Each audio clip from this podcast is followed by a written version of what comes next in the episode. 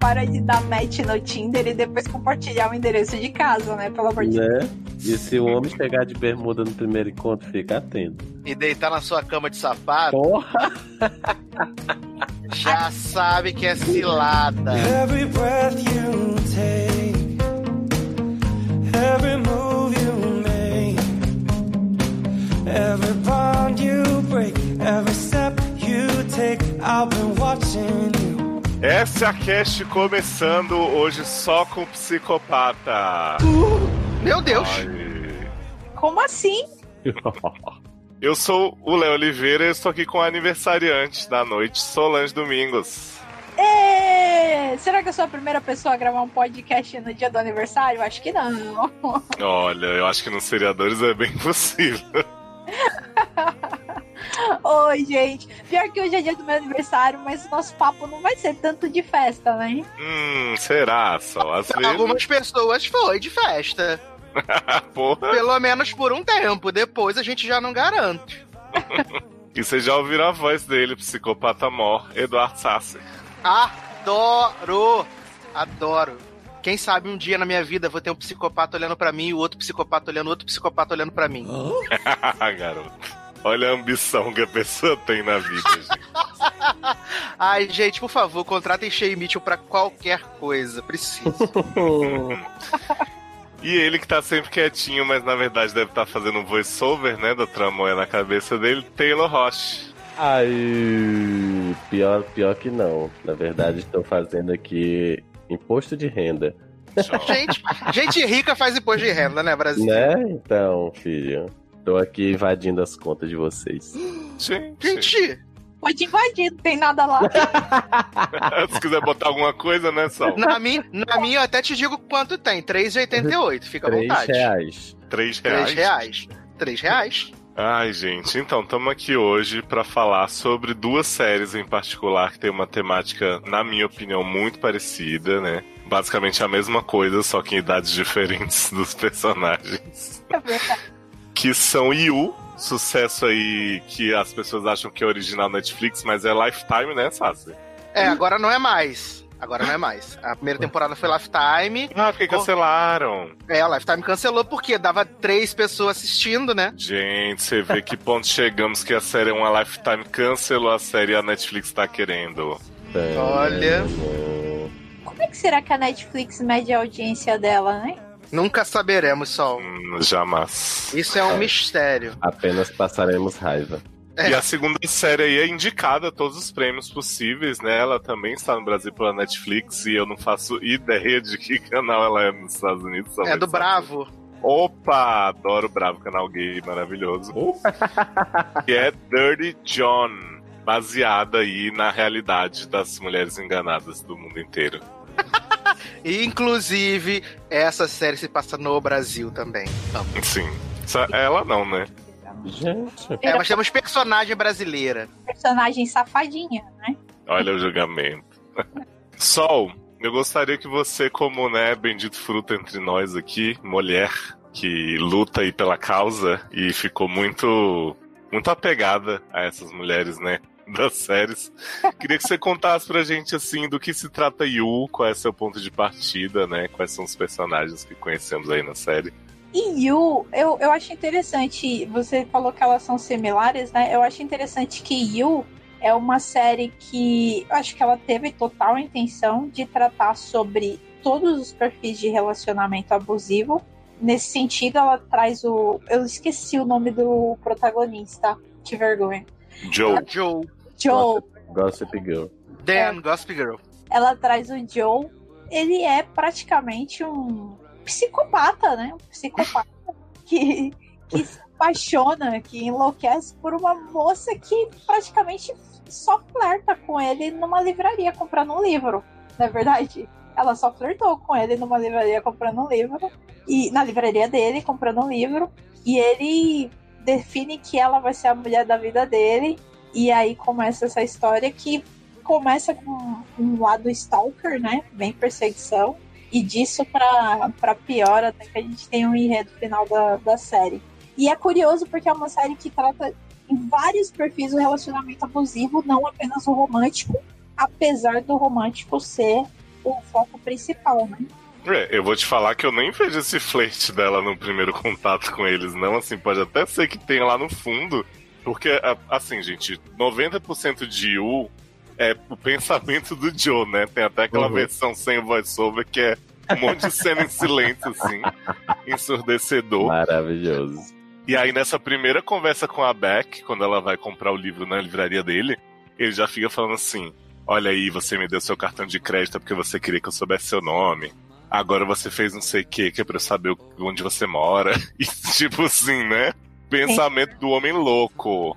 Uhum. Parando pra avaliar, você tem toda razão. Ela nem flertou com ele. Falar que ele deu, ela deu o cartão de crédito pra ele, pra ele saber das informações. Na, na hora eu só fiquei pensando, falei, Deus, muitas vezes você dá o cartão de crédito porque você não tem dinheiro e você vai comprar a parada e você dá o cartão de crédito. É, Ah, só- não, mas ele faz a análise que ela tem o dinheiro e deu o cartão mesmo assim. é verdade, você tem toda a razão. Porque a pessoa não pode querer ter o dinheiro guardado pra emergência, né? Não, Né? E aí, gente, eu sei que esse primeiro episódio eu assisti ele muito descolado da série em si e eu quase não continuei, porque é realmente muito ruim, né? Eu sei que vocês foram fisgados, mas assim. Vocês uma vírgula, né, lindo? Porque eu também larguei, né? ah, eu, Eu só assisti depois que a gente conversou. Você falou, assiste, por favor. é verdade. eu- eu- Não foi fisgada, não. Você foi fisgada, Taylor? Só Ah, a Taylor eu- que eu foi. Eu acho que é porque Yu, quando saiu no sem ser na Netflix, né? Quando saiu lá no canal mesmo original, não tinha nada passando de série. Tava começando a, a fall season e aí não tinha nada pra assistir. Aí eu vi o primeiro assim, eu digo, ah, não é completamente ruim. Então dá pra eu assistir. Mas tanto é que, tipo, acho que eu assisti uns dois ou três episódios assim. Aí começaram a vir as outras séries, aí eu deixei de lado. Aí quando disseram, ah, vai estar no Netflix, eu digo, ah, então pronto, não preciso mais baixar, vou ver tudo na Netflix. Aí terminei de ver por lá, né? a Uhum. Netflix facilita as coisas, né? Vamos Na. Gaza, Gaza Deus. Facilita, essas drogas. É. Esses abusos. Tá, facilita esses vícios, né? Porque a gente não assistiria se não fosse a Netflix. É, É. não, porque eu vou falar pra vocês que assim, Yu é uma série que desde o começo, quando eu vi, eu falei assim, não é pra mim não, Dan já aguentei em gosto porque tá ótimo. Mas eu comecei a ver um fenômeno das pessoas colocando Yu, tipo, na lista de 10 melhores séries do ano. Muita E gente passou dizendo- essa chacota. Sim, e muita gente dizendo que era profunda, que era psicológica, que era. Porra! E eu fiquei assim, gente, não, vocês podem assistir pela zoeira. Né? E eu fui seduzida por causa desses vídeos do YouTube. Eita, entrou nas drogas. Fui seduzida. Eu tinha visto um episódio, eu tinha largado, e eu vi um vídeo falando de relacionamento abusivo, e eu falei, poxa, vamos dar uma olhada, né? Porque assistindo por essa perspectiva vai ver que fica interessante. Mas realmente, se você assiste pela perspectiva do que ela fala, de você analisar os relacionamentos abusivos, é bem interessante, que até rola umas dicas ali do que não fazer, né? Sim. É, não, eu acho, eu acho que a série não é, meu Deus, horrível, coisa chacota e tal. Mas você põe ela numa lista com, sei lá, Maldição da Residência Rio Uhum. e Game of Thrones, que eu nem gosto tanto, mas eu reconheço as qualidades, eu acho um pouco demais. Eu também não, acho. Com certeza. Não, assim, a série é, é, é um bom passatempo. Ah, Não chega a ser um bom passatempo, mas assim, é bonzinha de, de assistir. Assim, não é uma coisa totalmente imprestável, né? Tirando assim o final que não serve pra nada. Mas o. Tchau. Verdade. Dá pra você assistir. Agora, assim, meu Deus do céu, um nível de qualidade, não, não é. Não. Eu, eu tava achando tudo horrível, né? Que eu, eu fui nessa época aí do, dos projetos Fall Season, né? Baixei, assisti o primeiro episódio, aí o Zanon falou, assiste o segundo, não sei o quê. E aí quando eu vi todo esse voice-over de Dan, aí tocando punheta na janela da mulher, limpando a mão no casaco da velha, sabe? Ah, e, e- a janela da, da, da bicha, tipo, vai do teto até o chão, pra todo mundo ver que ela tá transando na casa. Falei, ah, gente, acho um pouco. Não é pra mim. E olha que eu gosto de série da CW, né? Foi demais pra mim, foi much. Eu queria saber o seguinte, vocês têm empatia pela Beck, assim, de cara, torcem por ela, pra ela não cair na cilada? Ou vocês meio que querem ver até onde vai, assim, querem ver o circo pegar fogo? Eu, eu não tenho, assim, muita empatia por ela nem no começo nem no final. Essa é a verdade. Mas, eu não acho que ela seja uma das da- uma, uma boa pessoa, essa é a verdade. Sabe? Ela, é- ela é tão uma pessoa quanto o Joe. julgando a mulher. E- Ele é, ele é louco, mas ela é uma pessoa, porque o Joe, ele expõe em vários momentos várias falhas de caráter que ela tem, sabe? Mas o ser humano é isso, sabe? Sim, sim. E ela não, não- Sei lá, eu tenho dificuldade de criar empatia com ela. Eu criei mais empatia com a Shay Mitchell do que com ela. Ah, com certeza. E com a, e com a amiga Instagrammer. Che- Achei maravilhosa. Nossa, a Shay tinha que estrelar todas as séries, gente. Eu Por amo essa mim- mulher por mim, muito. Tinha ma- Por mim, tinha matado ele e continuado ela. Eu também acho, né? Olha. Falou tudo.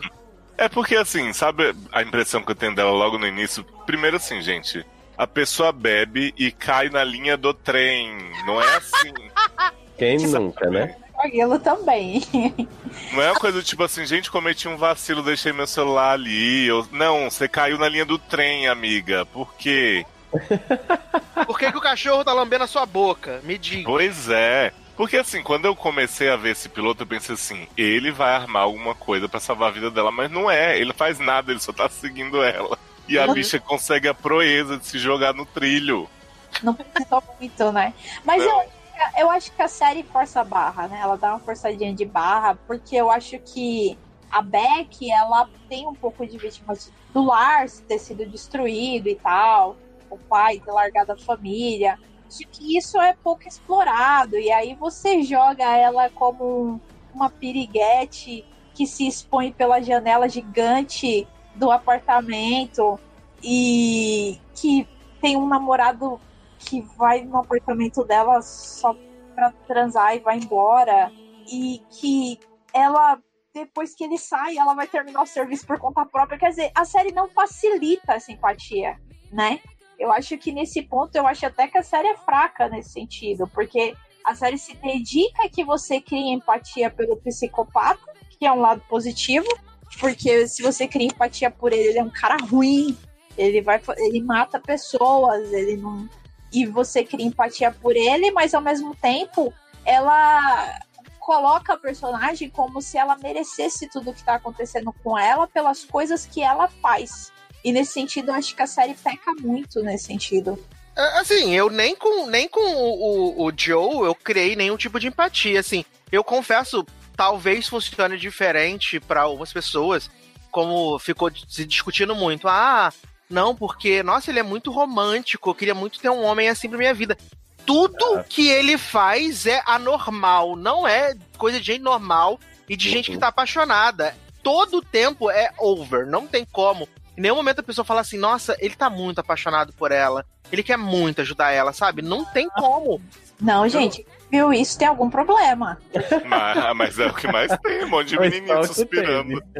Não, gente, a- a, galera, assim, eu acho que a, a meninada tá tendo problema sim. A gente tá tendo vários problemas aí relatados no Brasil de, de, de, de situações de agressões à menina. As mulheres, exatamente por essa exposição e essa vulnerabilidade de não entender o que é o amor, não entender o que é um romance e não entender quando isso ultrapassa o limite do comum e gera uma obsessão, gera agressividade e coisas piores. Gente, ele não era romântico. Você tá totalmente certo. Ele era louco. Ele mexia no celular dela. Por mais que ela não soube, tudo bem que ela era uma estúpida, né? Perdeu o celular e não bloqueou. Mas assim. né? Tipo, pelo amor de Deus, né, gente? Não façam isso, né?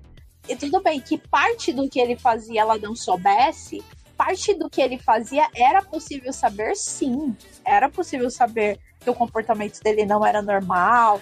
Em alguns momentos ali que ele age, ela, como ela também era, era, era um objeto do primeiro namorado também. Hum, O namorado, ela não valia nada pra ele e ela, ok, continuava ali naquilo, entendeu? eu acho que assim, só quanto ao que você falou das coisas que ela faz que pode se achar que ela merece, eu acho até que é um mérito da série, porque assim, ela bota isso na boca do Joe o tempo inteiro, dele dizer assim, ah, você tá se vestindo assim, você tá indo atrás do seu professor Case. Então, assim, por mais que você possa julgar algumas atitudes dela, eu acho que o saldo final da série é essa menina não merecia isso, sabe, desse cara maluco só porque ela tomou, ela viveu a vida dela do jeito que ela achava, sabe? Então, tipo, eu Mas- acho que E ter essa sensação, você consegue, tipo, quando você chega no final, que você tem o desfecho dela, você consegue ter essa sensação de falar, nossa, coitada dela, Eu, cons- assim, não coitado, meu Deus, bichinha pobrezinha, né? Porque, eu, eu- como você falou, eu acho que tem coisas que ele não é nada sutil. Tipo, logo no início, quando ela vai encontrar o pai dela, que o episódio faz todo um jogo pra gente achar que ela tá se prostituindo e tal, e na verdade ela só vai encontrar o pai com uma roupinha lá de não sei o quê. Ele aparece no lugar que ela tá, inventa uma desculpa e depois fala, ai, mentira, eu vim aqui por sua causa mesmo. Uhum. E aí ela fica, tipo, ah, tudo bem, né? Poxa. É, não, e eu acho que mostra todas essas falhas de caráter dela, principalmente na segunda parte da temporada, quando o namoro deles termina e ela e o Joe vai ficar com a outra moça lá, e que ela mostra que ela é uma pessoa horrível de verdade. Sim, É. mas, a- mas ao mesmo tempo eu acho que assim, a pessoa ser horrível não dá o direito da outra fazer o que ele fez, né? Não, claro que não, em nenhum Não momento. justifica. É, não Pois tô dizendo é. que justifique a, a questão. Eu acho que são duas pessoas horríveis que em algum momento se encontraram, Uhum. sabe? E assim, ele até aflorou algumas coisas positivas nela, como a questão de escrever, né? De correr atrás do que ela realmente é, é, se importava, que ela queria fazer da vida dela, e isso foi um ponto positivo. Uhum. Mas, assim, dizer que ela é a grande mocinha em defesa, ela, a gente vê ao longo dos episódios que ela realmente não é. Ah, mas E eu que- acho que nem Inclu- funcionaria a série, né? Se fosse uma É. menininha. que não, e, e, inclusive, assim, algumas pessoas que eu vi comentando Yu falaram que tinha a impressão de que eh, em algum momento ia revelar que era, ela também era uma É, stalker. eu achei, eu achei que a grande é- virada da temporada pra próxima temporada seria isso. Ela. Seria maravilhoso. ela tipo, É. ficar obcecada por ele, sabe? Aham, exato. é, não você, rolou. você exploraria uma outra vertente. Eles acabaram deixando isso pra ex-namorada dele, né? O que dá a entender é que ela seria, será a próxima vilã, né? Ele seria o vitimizado e ela viria como vilã quando termina a temporada. Mas eu, eu acho que você tem toda a razão, Léo, no sentido de que a narrativa vem sobre a perspectiva dele, você denegrir totalmente a imagem dela faz todo sentido. No sentido dela, dela ser burra e tal, mas realmente não funcionaria se ela fosse totalmente vítima, porque eu não sei, assim, é perigoso falar que a série tem um- uma vertente que não olha para o feminismo. Acho que a questão não é essa. A questão é que existem perfis que são mais vulneráveis a uma manipulação do, do, do outro gênero ou, de- em- ou dentro de um relacionamento, né? Não precisa Sim. ser do outro Uhum. Porque É, eu acho que o Então, ponto, né? ponto das duas séries que a gente vai falar depois de Dirty John, que eu realmente vejo muito, é que são duas mulheres muito fragilizadas com autoestima muito baixa. Então, Uhum. assim, por mais que elas sejam Que bem diferentes. são, são as principais vítimas, né? São os Exato. principais alvos, né? Desse tipo de, de Exato. rapaz. Por causa da carência. Então a pessoa. É, aquela, é, é muito similar esse tipo de amor que, que, que alguns falam, ah, é, é, é uma paixonite, algo do gênero. Na verdade, eu acho que beira tipo uma meio que uma idealização, né? Você é como você vê o seu ídolo nos filmes, né? E você olha pro cara e fala, ah, ele é fantástico. Pro cara, pra mulher, ah, é fantástico, é um super-herói, é um, sei lá, um detetive, é uma modelo, e você acha que aquela pessoa, ela é aquilo na vida real. E, e essa idealização, eu acho que ela acontece nesse tipo de relacionamento, né? Ao mesmo tempo que ele tinha aquela. Ah, eu fui perseguir ela lá na- no, no, no, no evento do, meu, do pai dela.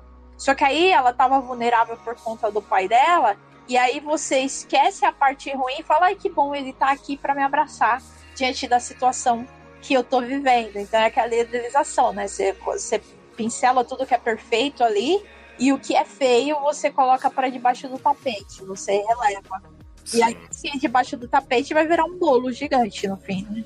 E a mesma coisa o que ele achava dela, né? Ele tinha uma imagem tão que ele construiu ali já naquele primeiro encontro, que você vê que assim, tudo que ele conhece da vida dela, de quem ela é realmente, é uma decepção, e ele fala, eu preciso te consertar, tá tudo errado, os amigos dela são uma bosta, o que ela tá fazendo com a carreira, o que ela tá fazendo com os estudos, então assim, ele não quer conhecê-la e estar com ela, ele quer moldar ela do jeito que ele imaginou, né?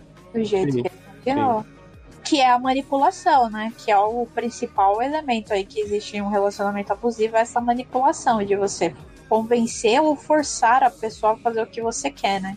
Isolar, né, ela dos pontos que, que ela poderia se livrar de você. E aí, no caso dele, ele vai mais além porque ele mata, acaba matando o, o namorado, mata a melhor amiga. E até falando da amiga dela, esses comentários sobre o caráter dela, pra mim, a, o- a pior prova de caráter dela seria com a melhor amiga. Porque ela sabia que a amiga gostava dela. Sim. Sabia. E ela vai deixando, ela vai É, ela vai usando isso a favor dela. Exato. É, eu acho que, assim, de verdade, a série começou a me pegar, não foi por causa da Beck, não foi por causa do Joe, foi por causa da Pete Selling, essa mulher maravilhosa, essa Kenga, interpretada por Sheizinho. Porque, assim, gente, essa mulher apareceu ali no primeiro episódio, eu lembro até que Sassi falou, ó, eu acho que Shea vai fazer sapatão de novo, né? Porque Ah, gente, tava... é a vida de Shea fazer sapatão, né, gente? Meu sonho! Ah, eu amo essa mulher. Mas, gente, o que ela vai virando nos episódios seguintes, sei lá, eu acho que no episódio 3 ela começa muito a mostrar as asinhas, assim. Porque a Uhum. gente vê que ela não gosta do Joe, já de cara, né? E aí Joe tem uma maravilhosa performance sexual com Beck, também é um Nossa, eu, eu falei com eu falei com o Leózio que toda vez que a Shea Mitchell aparecia e falava Joseph com aquela cara de deboche, olha, eu levantava e aplaudia, porque olha que maravilhosa. E ela tem tudo contra ele, né, Sasha? Porque ela começa a chamar ele de 8 seconds, né? Que é o tempo que ele durou. Porra. E, e por mais bizarro que seja, ela é a única pessoa que percebe realmente que tem uma coisa esquisita com o Joe, desde o começo. Sim. Não, porque eu acho que assim, por mais que ela seja maluca também, e ela também seja péssima pra Beck, na cabeça dela ela tá protegendo. É, talvez eles coloquem pra eles se reconhecerem porque eles são semelhantes. Aí, tipo, ó, você tá roubando ela de mim, eu tô aqui fazendo meu Sim. trabalho, você chega e tá pegando ela aqui. Sim, sim. Eu amo o- uma hora quando ela começa a desconfiar mesmo do Joe, mas ela acha que ele tá apaixonado por ela. Maravilhoso. Tipo, ai, você tá me stalkeando e tal. Aí depois ela, ah, é por causa da Beck. Tipo, que? Ai, Uma parte é muito legal. Porque eu achei que ela ia cair depois que ela cai a ficha, né? Tipo, ah, eu sou tão fodona, o cara gosta de mim. Eu fiquei, o quê? Sim. É porque, assim, vamos combinar. A série tenta se galgar em vários rivais do Joe, né? Pelo amor Uhum. dela. Começa com o Bendy, que pra mim é um personagem que se tivesse ali, se não tivesse, tipo, deu na mesma. Sai do nada, vai pra lugar nenhum, né? Pois é, porque assim, termina aquele primeiro episódio, nossa, ele prendeu o Benji no- ali na gaiola da DOA e tal. Uhum. E aí você fala, gente, ele vai matar esse homem, é isso, né? Você recebe um convite pra fazer fotos e uma entrevista pra uma revista num beco escuro e o cara te manda entrar no buraco e tipo, entra, ok. Né? Assim, Inteligentão, né? ok. E aí a gente tem mais tarde o psicólogo, o Nick, podemos falar dele mais aprofundadamente se vocês quiserem depois. Mas, cara, a Peach, ela tem um carisma que, assim, pra mim a série acaba um pouco quando ela não tá mais. Porque... Exatamente. Eu achei, eu achei que foi muito cedo pra eliminar ela, sabe? Foi. Foi, Foi mesmo. muito cedo, porque depois que ela, que ela morre, né? Spoiler, né? Spoiler. Sorry. É, depois que ela morre, meio que fica um tempo até o Joe encontrar um rival que ele não tem, né? Porque o Joe Stamos é fraco e acaba que a, a- a- Eu achei que fosse o John Stamos também. Mas não é o John Stamos, não é? Não, é o Daniel Cosgrove, sei lá. Viado, mas é igual o John Stamos. Ele é igual. Gente, eu jurei que era Eu jurei que era o John Stamos. Não, agora eu vou até olhar no Não, MDB, é- gente. Não, até eu tô abrindo o MDB Eu aqui. vou olhar o MDB agora que é pra mim o John Stamos, porra. Ai, ai. Todo mundo agora na busca, até eu fiquei na Né? dúvida. Quem achar primeiro grita. Amo. É, não, confundi. Daniel Cosgrove faz outro papel e eu achei que fosse ele. Ah, viado, me respeita, né? Eu, Não, porque eu fiquei, gente, é o John Stamos. Aí não aparecia o nome de John Stamos nos créditos, só aparecia Daniel. Eu achei que era John Daniel. Stamos. John Quatro, Stamos. quatro episódios. Nossa, que admiração. O Léo fica lendo os créditos.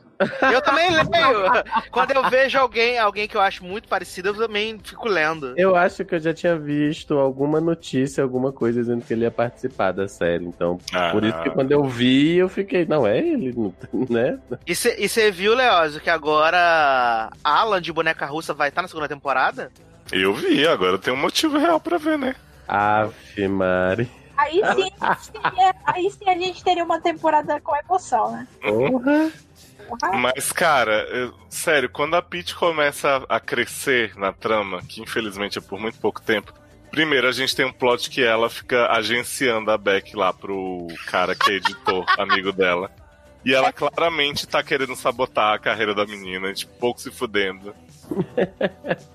E aí o, o idiota do Joe, ao invés de só mostrar pra ela isso, grava a conversa, sei lá, ele fica, tipo, fazendo esqueminha, querendo derrubar a menina pelas É, costas. fica de picu, picuinhazinha, né? Eu acho muito engraçado como o negócio escalona num nível que, assim, como a gente falou dessa questão que a gente acha que ela é, eliminaram ela muito cedo da série, porque, assim, sei lá, primeiro episódio que ela aparece, beleza, a gente já sente que ela tem algum sentimento pela protagonista e tal, mas, assim, sei lá, quarto episódio. A menina já tá, gente, vamos embora pra Paris, vamos morar juntos, só nós duas. Não, Não, maravilhosa. Já, já comprou a passagem, já Né? alugou a casa. Eu digo, gente. Olha, falou, vou te dar casa, comida e linguada e é porra. nóis. Não, e antes disso ela faz o coquetel do suicídio fake, né, gente? Sim. Sim, o fake suicídio. É, e ela deixa, tipo, anotado no caderno que ela misturou pra ela, que era o suficiente pra ela chamar a atenção da Beck, mas não morrer. E aí, quando o Joe vê, ela fica fazendo cara de somar pra você, Emily, de revenge, assim. E eu fico, gente, Beck é realmente uma pessoa muito inocente, né? Demais. burra que nem uma porta, né? Porque a inocência já não é. Mas eu continuo achando, assim, que tem uma provocação ali por parte da série de que ela não é tão inocente. Por causa das passagens, que na hora que a menina chama ela, ela mesmo não sendo nem bissexual, porque ela em nenhum momento demonstra isso, e mesmo mostrando que não tinha atração por ela, ela tá aceitando viajar com ela. Ela tá aceitando. Hum, É, mais não- ou menos. Não, não ficou, não ficou, não ficou assim claro que teve linguadinha, mas eu acho que sim. Gente, eu no acho que não. passado. Acho que no passado. Ah, Porque, tipo, assim, na faculdade. É, porque deu a Sim, entender quando tá tendo exato. trisal, quando tá tendo trisal lá, que ela Aham. chama, chama o homem avulso, Uhum. que, tipo, aquilo ali não era a primeira vez que tava acontecendo. É, acho que ela fala isso mesmo. né? Entendeu? Que não era. Só que a Beck já tava em outro molde, né? Quando acontece isso ali, o Joey já tinha dado uma envenenada nela contra a Cheizinha. E aí ela fala: Nem, o que você tá fazendo? Não quero hoje, não tô afim, tô com dor de cabeça. É, eu fiquei na dúvida, eu confesso que eu fiquei na dúvida. Eu tive a sensação de que ela em nenhum momento demonstrava atração sexual pela menina. Porque se ela demonstrasse, você falaria assim: ah, beleza, ela tá sendo manipulada pelos dois lados e ela tem uma. Ela tá dividida no sentimento dela entre os dois. Mas não, a sensação que deu, na minha percepção, é que ela não tinha atração sexual pela menina, gostava da amizade dela, mas não tinha qualquer atração sexual, e que mesmo assim ela aceitava os mimos, os agrados, porque ela queria pertencer a um universo ao qual ela não tinha condições financeiras para pertencer.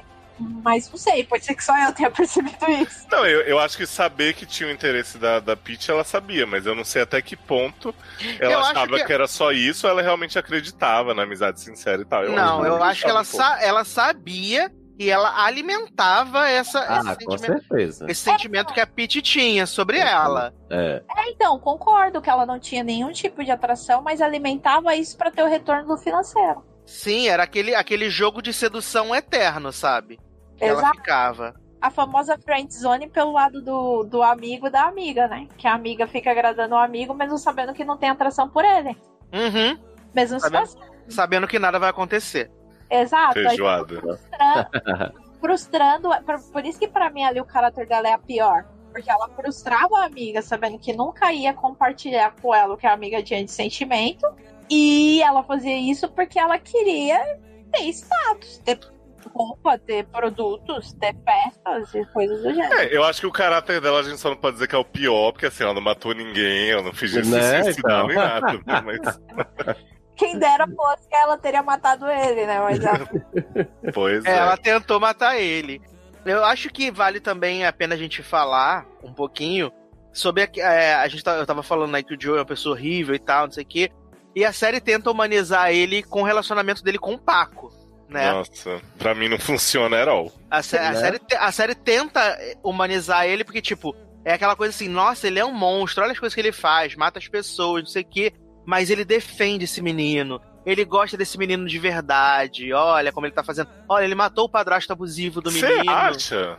É, não, a série tenta vender isso. Então, mas você vê algum carinho dele pelo Paco? Eu só vejo. Tenho raiva do padrasto e me enxergo de alguma forma e vou tentar fazer por ele o que o cara lá fez por mim, né? Que é o pai dele maluco lá que tá vegetativo. É, Uhum. ele foi vítima do relacionamento com o tio, né? Não era o tio? Acho que era. É, porque ele trata como pai, né? Por ter sido criado. Como vocês veem essa questão desse plot do Paco? Porque assim, eu sinceramente eu não entendi qual foi a finalidade desse plot na história. Porque tirando o fato dele não ter tem, na- né? do fato dele ter namorado a, a, a irmã da, da a tia do Paco lá durante o momento, de resto não, não entendi assim, porque é como vocês estão falando. Eu também não senti assim que ele tinha alguma preocupação com o Paco e tal, não sei o que, nada disso assim. Porque poderia parecer de que ah, ele se reconhece no menino ou, alguma coisa do tipo e tal, mas em nenhum momento isso fica claro. E aí, sei lá, eu acho que ele apenas se meteu num negócio que não era dele e que não serviu pra nada pra história em si. Eu acho que era pra ter tudo isso, mas o Pen Badgley não deu conta, né? De atuar. É, e eu, eu acho Pode que eles ser. mesmo, eu acho que eles mesmo viram que essa história não tava funcionando, tanto que já se livraram do menino Paco, né? Sim. Que não, não... Ah, mas eles se livraram da série inteira, praticamente só sobrou ele. É, não, mas pelo que eu entendi, pelo que eu tava lendo, Hum. é no segundo livro, né, aonde tem baseado esse bagulho aí, ele vai pra Los Angeles, entendeu? Tem outra outra Hum. vibes, não tem nem essa história da, da namorada que aparece lá, da, da- no, no, no, no livro não existe essa, essa- esse retorno da namorada. É que Hum. eles, eles falam que no livro ela também é uma memória presente, ele tem os delírios e tal, mas não tem aquela cena final dela aparecendo, Hum. entendeu?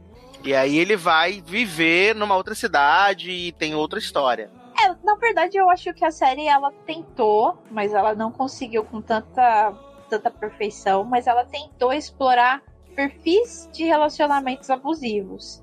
E acho que ela coloca ali o Paco junto com a mãe, que é abusada pelo namorado, né? Ele é namorado, né? Eles não são casados. Uhum. Uhum. Tá. Uhum. Namorado. Um cara que é policial. Exato, que é um policial, então existe ali um abuso da lei em cima disso, o cara que bebe. E o menino acaba se tornando a vítima do relacionamento fracassado da mãe. E ele se posiciona ali como ele se posiciona, como qualquer pessoa, assim, que quer se posicionar no, no líder de quem tá abusando, como um abusador, ele se posiciona como eu vou salvar esse menino. Porque ele desenha o cenário de que ele é um herói, de que ele tá ali pra salvar a Beck, de que ele é um cara do bem. E ele acredita naquilo, é o que eu falo, assim, é o, o, me- o melhor psicopata, é que ele é um péssimo ator, mas o melhor psicopata, o melhor psicopata é aquele que acredita no que tá fazendo. Quando o cara Uhum. o cara que vende pra você, fala assim, ó, eu tô aqui arrancando os dedos das unhas desse cara, mas eu, eu tô fazendo a coisa certa. O Dexter fazia isso muito bem, né? Sim. Cara, Uhum. É, É, fazer isso muito bem. E ele vai abraçar o menino com a ideia de eu sou um herói. Olha só o que eu tô fazendo. Eu tô Então, tirando mas o, o problema pra mim é que até essa visão distorcida dele é distorcida, inclusive, no que ele faz. Porque, assim, os primeiros episódios ele fica dando livro pro menino só, enquanto o menino tá lá sofrendo horrores. Aí, quando o menino decide envenenar o cara, ele vai falar: Porra, meu, o que, que você fez? Não sei o que, sai daí que eu vou limpar as coisas pra tu. Alemães tomou uma porrada maravilhosa. Pois é. E aí, depois disso, ele vai e faz o negócio lá. Assim, que assim, ele já tinha matado 200 pessoas nessa altura, né? Então, mais um, menos um. Ele Jovem. ainda fica assim: Eu não sou assassino, gente. Ô, Leózio. E o plot maravilhoso que ele fica dando rolezinho pela cidade com o corpo do, do namorado da Beck no carro. Leva Pete no hospital, faz a porra toda. E aí o vizinho fica: Ele tá com o corpo no carro. Ele não sei o quê. Ele tá comprando as coisas pra matar as pessoas. Vai a polícia, ele leva no jardim. Falei: Olha, gente, que chacota. Ele tem plots ótimos, tipo o cara indo consertar o, a eletricidade da, da biblioteca, Da da, da livraria. Aham. E aí o corpo tá lá, né, refrigerando. É. Aí depois ele tem um plot maravilhoso, já no episódio evento aí, né? Depois que ele dá uma. Sei lá que golpe, que ele dá uma pedrada, né, em Pete no Central Eu Park. achei, eu, eu achei que Shay tinha morrido nesse momento. Eu também, Né? Nossa. Porque Eu só- uma pedrada escorreu a vida dela em sangue. Pois é, eu Aham. só sabia que ela não ia morrer aí, Sassi, porque eu lembrava do Zanon comentar a maravilhosa, icônica cena do chuveirinho, né? Sendo espionado duplamente. É, não, porque, tipo, ele dá uma puta numa pedrada dela, ela, ela, ela esvai todo o sangue que ela tem no corpo dela. E no outro episódio ela está pleníssima, maravilhosa, com o cabelo da L'Oreal, que olha. Não. e no outro episódio ela tá assim: Eu sei o que você fez, Joseph. Aí ele, tan, fudeu. Aí ela, você me protegeu, não sei o que, isso é muito fofo, ET. Você jura. Ai, gente, essa cena é muito maravilhosa. Pelo Gente, mas Quando eu vi que ela sobreviveu, minha única teoria foi, gente, como o vaso ruim não quebra, né? Vaso E aí ela tá nesse plot de convidar Beck pra ir pra Paris, de colocar um homem nojento no- na cama de Beck pra ver se Beck Hum. fica com a fliceta suficiente pra pegar ela. E Joe tá passeando pela cidade lá da, da casa de veraneio de Pete, todo Batendo- cagado. tendo a cabeça no volante, inventando umas histórias absurdas pro guarda que não faz sentido ele ter Né? inventado ali. Olha, É, não, e o isso- guarda isso Ah, eu digo, não, gente, mas pelo menos disfarçar. fez xixi no vaso lá e deixou guardado lá. Sim. Não, assim, é maravilhoso porque o Come tá todo comido de porrada, todo cagado. e o guarda fala assim, aí ele fala assim: "Não, porque eu sou rico, sou parente da Paris Hilton". O guarda fala Uhum. assim: "Beleza, beleza, vai lá, vai lá. Você adianta aí". Sendo que ele podia só falar quem ele era e ir embora. Sim. Não é? Tipo, não tinha corpo nenhum no porta-mala pra ele se preocupar. Caralho, olha, eu achei um pouco isso aí. E aí ele começa a alucinar com a Candice, né, no meio do, do processo. Uhum. E enquanto isso tá rolando uns Monange lá na casinha, e ele tá tendo que se esconder nos cantos. A casa muito boa pra se esconder, aliás, Uhum. parabéns. E aí ele fica, como a Sol falou, pega um vaso caríssimo dela pra fazer xixi e deixa lá, né? E é uma cena também super discreta que, tipo, ele faz mó barulhão fazendo esse xixi, esse- ecoa na casa inteira e ninguém ouve. Tipo, a cena do xixi é impagável, porque eu pensei assim, ah, vai ver que eles vão utilizar esse xixi aí pra pegar ele. Mas tipo, whatever, né? Ninguém pegou nada. Foi usado na segunda temporada. É, ele chega a se preocupar, né, de terem usado, porque alguém fala que achou uma amostra de DNA, o cara Sim. que tá investigando. Que Mas- Sellingers não se matam, né? Ah, é, aí contrata detetive particular. Pois é. Mas aparentemente era só um alarme falso. E aí a gente tem a cena que Pete prepara um banho de rosas pra sua musa, e aí Beck vai lá e fica contemplativa, assim, tipo, olhando pro teto. 13 anos. Aí eles fazem. Eu fiquei. Juro pra vocês que desde que o Zanon me contou sobre essa cena, eu fiquei imaginando qual era a geografia dessa cena, né? Essa cena é uma poesia. Porra! É uma poesia essa Porque eu cena. pensei, gente, como é que uma pessoa tá observando a outra tomar banho e o outro tá observando a outra observar a outra tomar banho? Mas beleza, eles botam ela lá na banheira, aí, tipo, no outro cômodo tá a Peach, assim, né? Se preparando pra atacar de DJ. Hum. E mais atrás ainda, tipo, essa casa é um corredor do iluminado, assim. Tá o, o Joe na salinha do xixi, inclusive, já, né? É, então ele xixi. Aham. Xixi. E aí ele tá lá olhando ela, olhar ela e tal, e aquela coisa, aquela poesia. Aí Pete ouve um barulho lá, né? Que eu acho que é a hora que ele tem uma outra alucinação que ele faz alguma merda e ela ouve. Uhum. E aí ela sai. Ah, na verdade o cara não tinha chegado ainda no homenagem, né? Não, Não, elas não. foram fazer compras. Aí a, a Pete falou assim: Ah, eu vou preparar um banho pra você maravilhoso, uns drinks, vai ser, uma, vai ser uma delícia. Não, eu acho ótimo que ela sai, aí pega uma arma, né? Denúncia aí. Ah, é, da plot da arma. Tipo, ah, eu ouvi um barulho aqui. Aí o cara, o cara chega na porta da frente, ai, alarme falso, tipo, tá de boa. Aí guarda a arma, tipo, numa bolsa. O mais legal é que esse povo vai procurar alguém que invadiu a casa, ou algo do gênero, e as pessoas chegam num lugar vazio e falam assim, ó, tem alguém aí? Tipo, como você Sim. eu tava roubando sua casa, você chegou, né? Tipo, enfim. Se você pergunta educadamente, né, a pessoa tem mais o que Então. responder. Não, sabe o que, sabe o que me impressionou? que Shay Mitchell é ricardária suprema do universo. Tá numa casa com 400 milhões de quadros e não tem um empregado na casa, viado. Verdade, né? É uma casa Não. que se mantém sozinha. É, não, tem, porque não aquele, tem uma aquele, né? aquele- Fato, aqui no Brasil nem manu- muita manutenção. o café da manhã apareceu magicamente, né? Aquela mesa do café da manhã que tinha tudo naquela mesa. Tinha tudo. Ela conjurou, né? Aqueles empregados poderosos, assim, que eles, eles vêm aí quando o, o, o- dono da casa tá chegando, eles se escondem atrás da porta. Tá chegando. Uhum. É, É ou então tipo- foram o é jatinho da tipo- Cinderela. É tipo o povo que trabalha na Disney, né? Nos parques da Disney. Aí a Ai, gente tem um Monange maravilhoso, né? Tem todas aquelas cenas muito sensuais em que Beck tem que ficar recusando a cheirar a Shay. Ixi, como aquela menina é ruim de fazer esse tipo de cena, né? Vocês acharam isso também ou só foi eu? A Que- qual Beck a menina? A Beth. Que- Ah, tá. Que Shea gosta.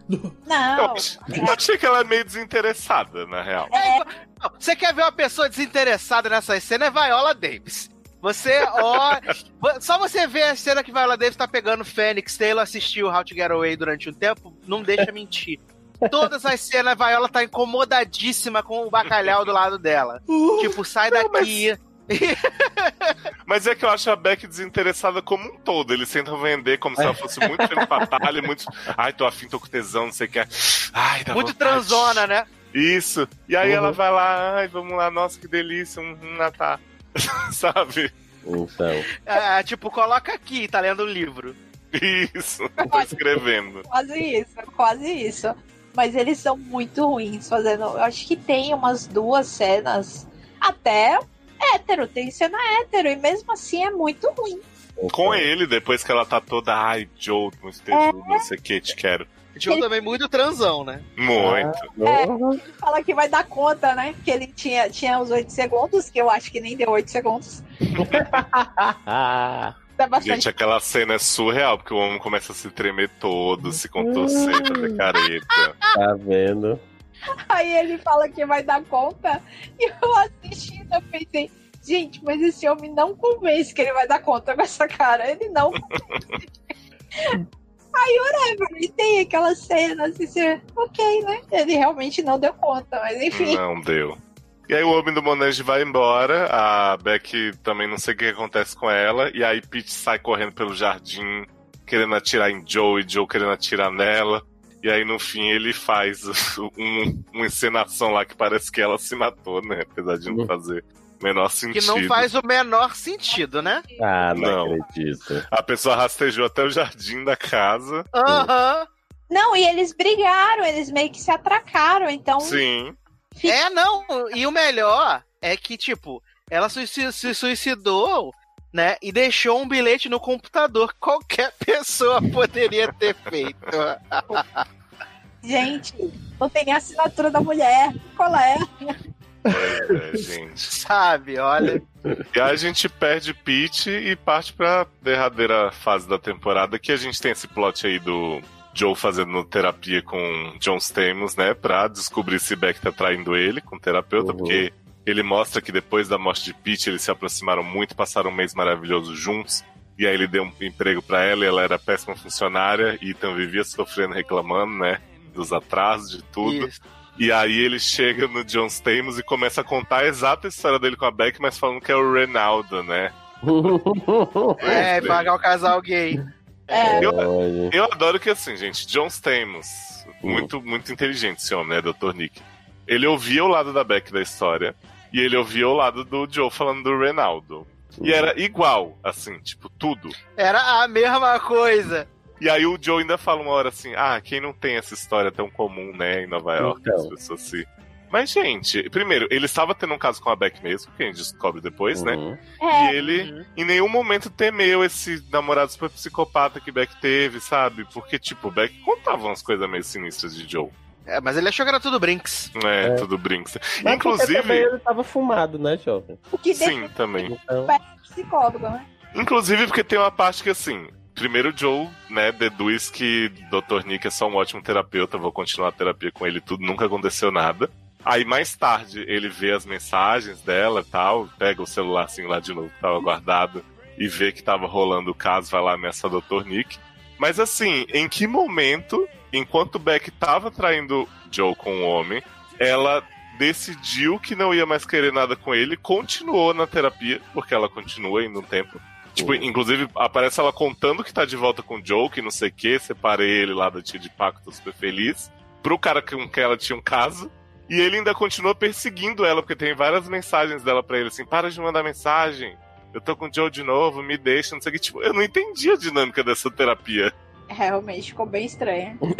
Inclusive no áudio lá que o Joe ouve dela falando, ai, sinto muita falta dele, porque não sei o Hum. que, blá blá blá. Tipo, ela tava tendo um caso com o cara e contando do namoro e voltou, sabe? Tipo, ao mesmo tempo. Olha, é, é, é difícil. Primeiro que ele é um péssimo terapeuta, né? Porra. Porra.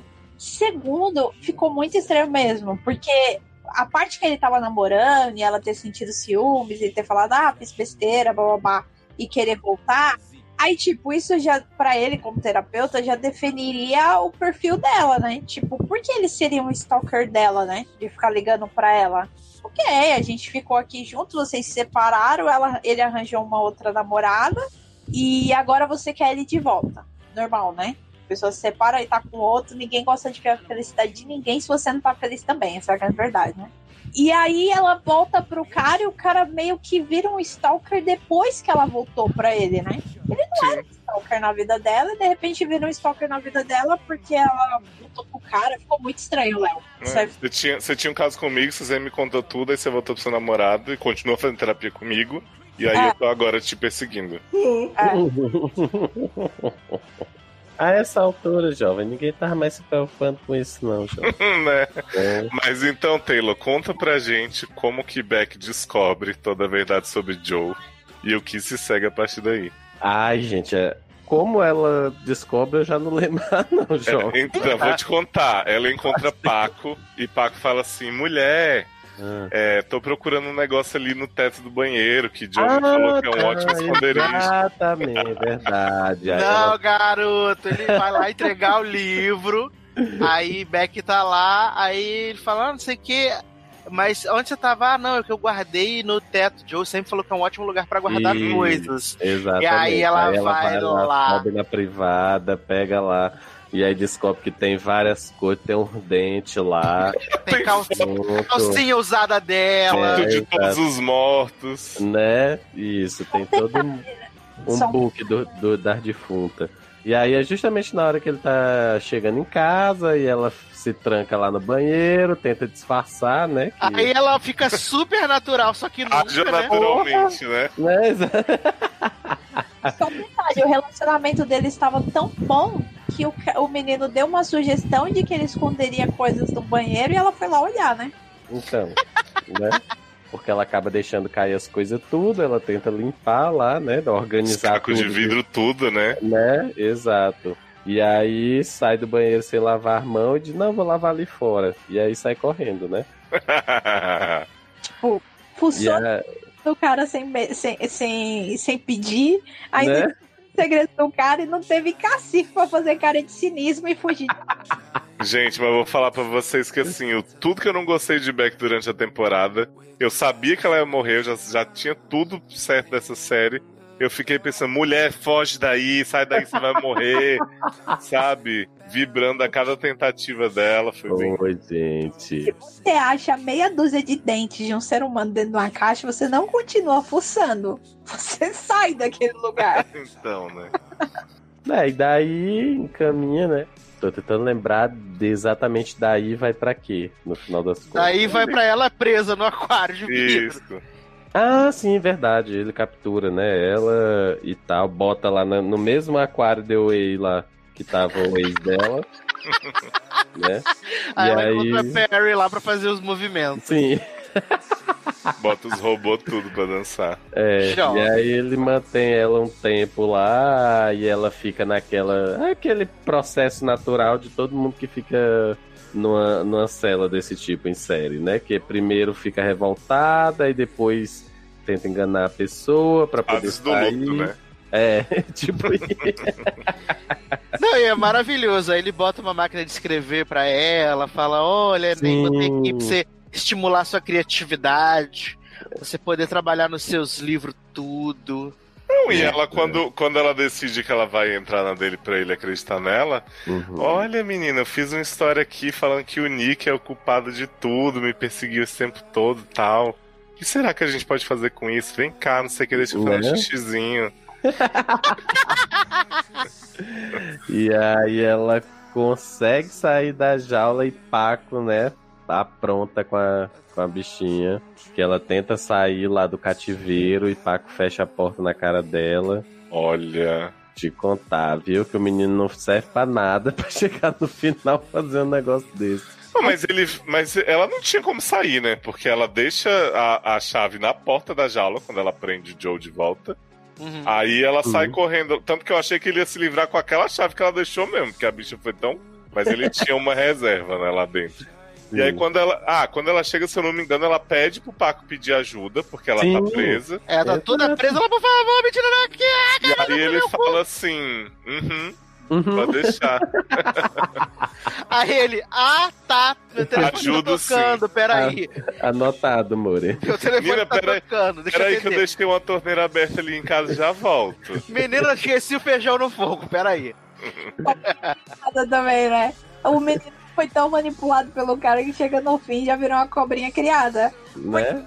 Ele já tinha visto ele matar o cara lá, ver a mina lá e whatever. Já virou cobrinha criada já. Mas aí eu vou falar pra vocês que assim, a sequência de escrita de Beck do fim me deixou bem comovido, assim, porque eu acho que tudo que ela mostra ali faltou ela mostrar durante a série. Então, Uhum. ela fala muito sobre todos os homens que se aproveitaram, sobre todas as oportunidades que ela teve que ela deixou, porque a autoestima dela era uma bosta. É um texto bem bonito, assim, que eu acho que concentraram toda a qualidade de, de roteiro da série ali e esqueceram no resto, assim, porque realmente eu fiquei tocado. É, não, e vale dizer que quando o Beck desapareceu, que teve lá, ele sumiu lá, o relacionamento deles parou, ela virou uma grande autora de sucesso porque escreveu sobre Pete, né? É? Sim, ela escreveu sobre Pete. Sobre relacionamento. Ah, sim, Ela sim. virou uma grande autora de sucesso. Verdade. Tava bombando. Verdade, as coisas estavam dando certo, né? Sim. Ela bombona demais, né? Ela tava bem, ela, é, tava Mas pra quem não era nada jovem, tá?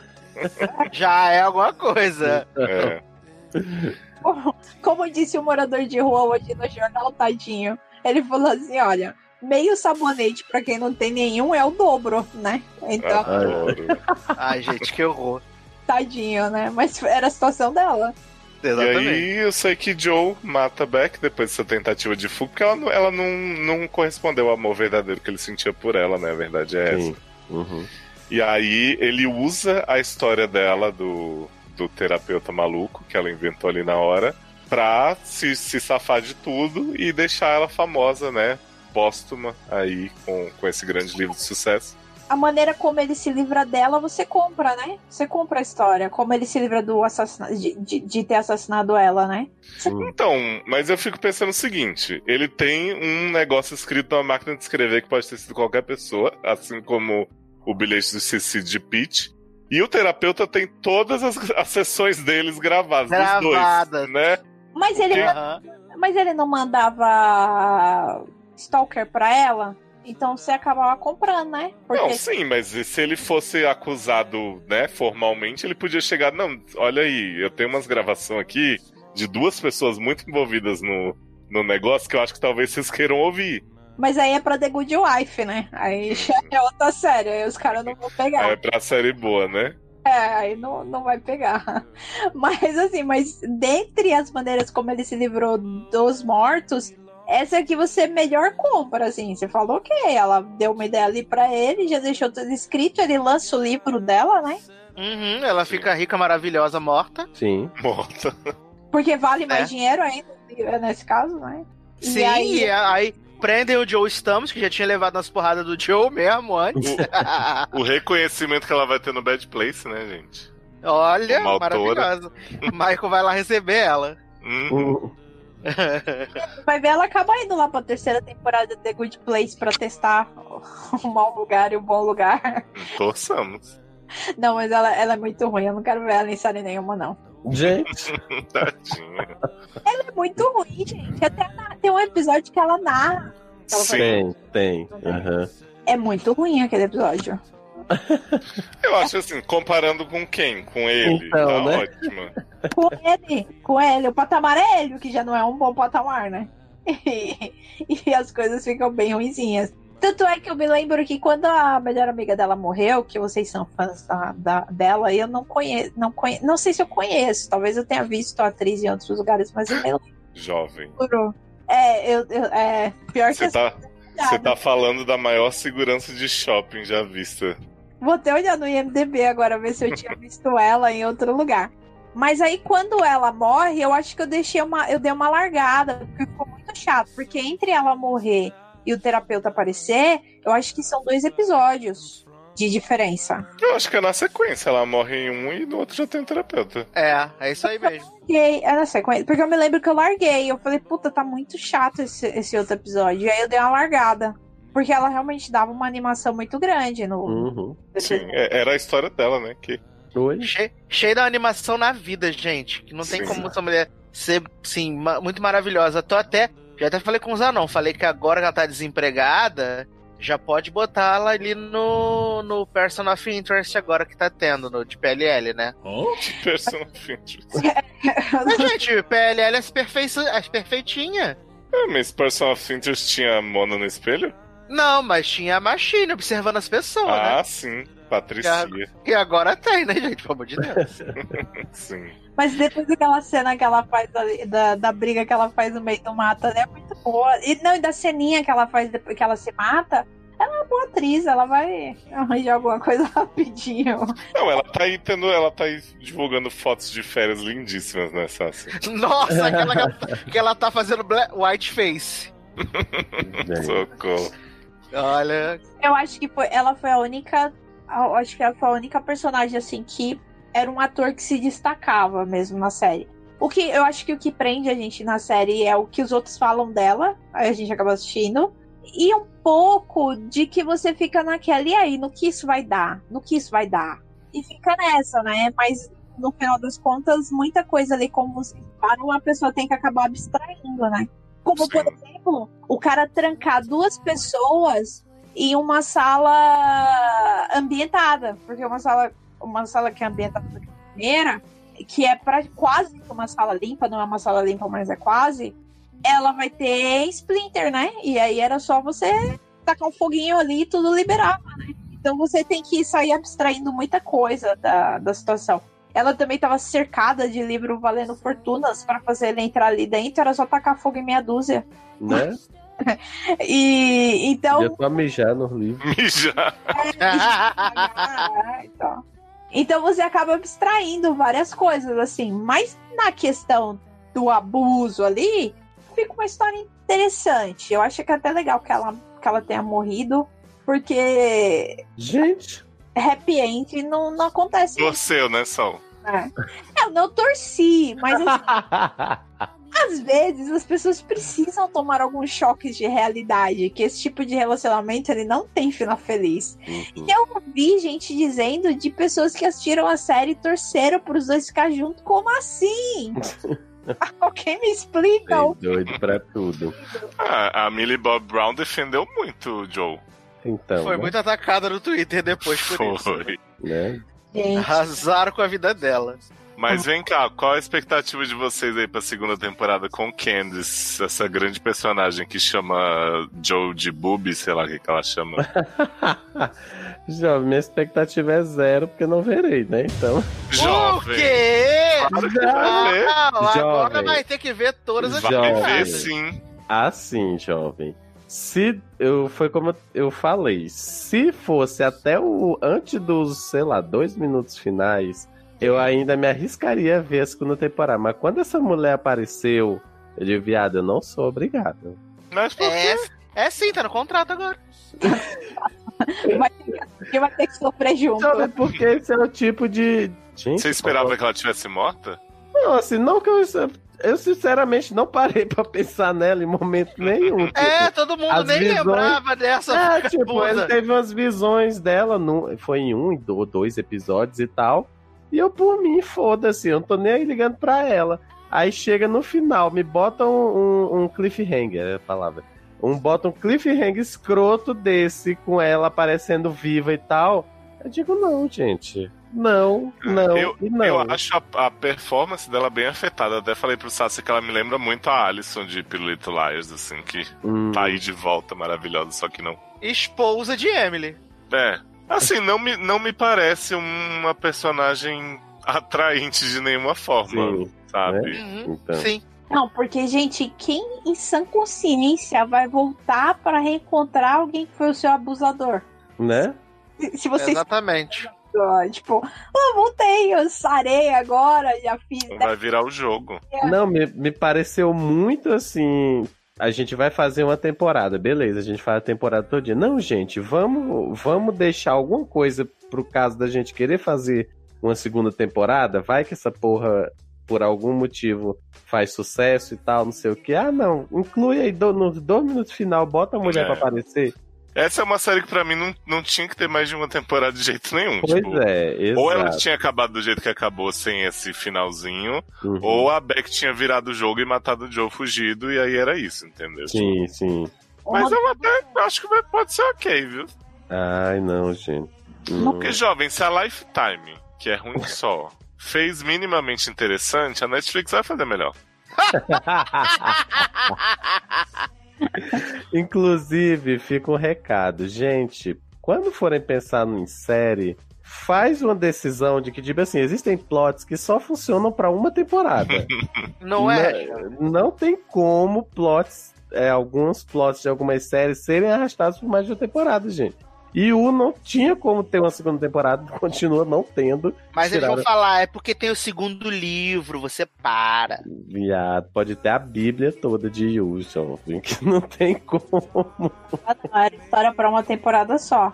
Mas o dinheiro faz milagres, né? Enfim. Então, pra meia temporada tinha história, né? Na verdade. É, não, e ficou todo mundo falando 45 anos dessa merda, né? Como Então, se fosse a última Coca-Cola no deserto. olha aí. Olha, a minha expectativa pra segunda temporada é que eu tenha muito trabalho pra fazer e não tenha que assistir ela. Um Sassi sobrou pra nós, hein? Então. Olha.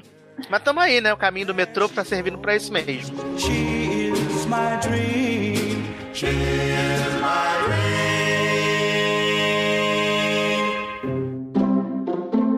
Caralcast, Edição da década. Dia 7 de dezembro, vamos cantar, dançar e comemorar muito os 10 anos dos Seradores Anônimos. Mais informações no evento do Facebook. Linkado no post desse podcast.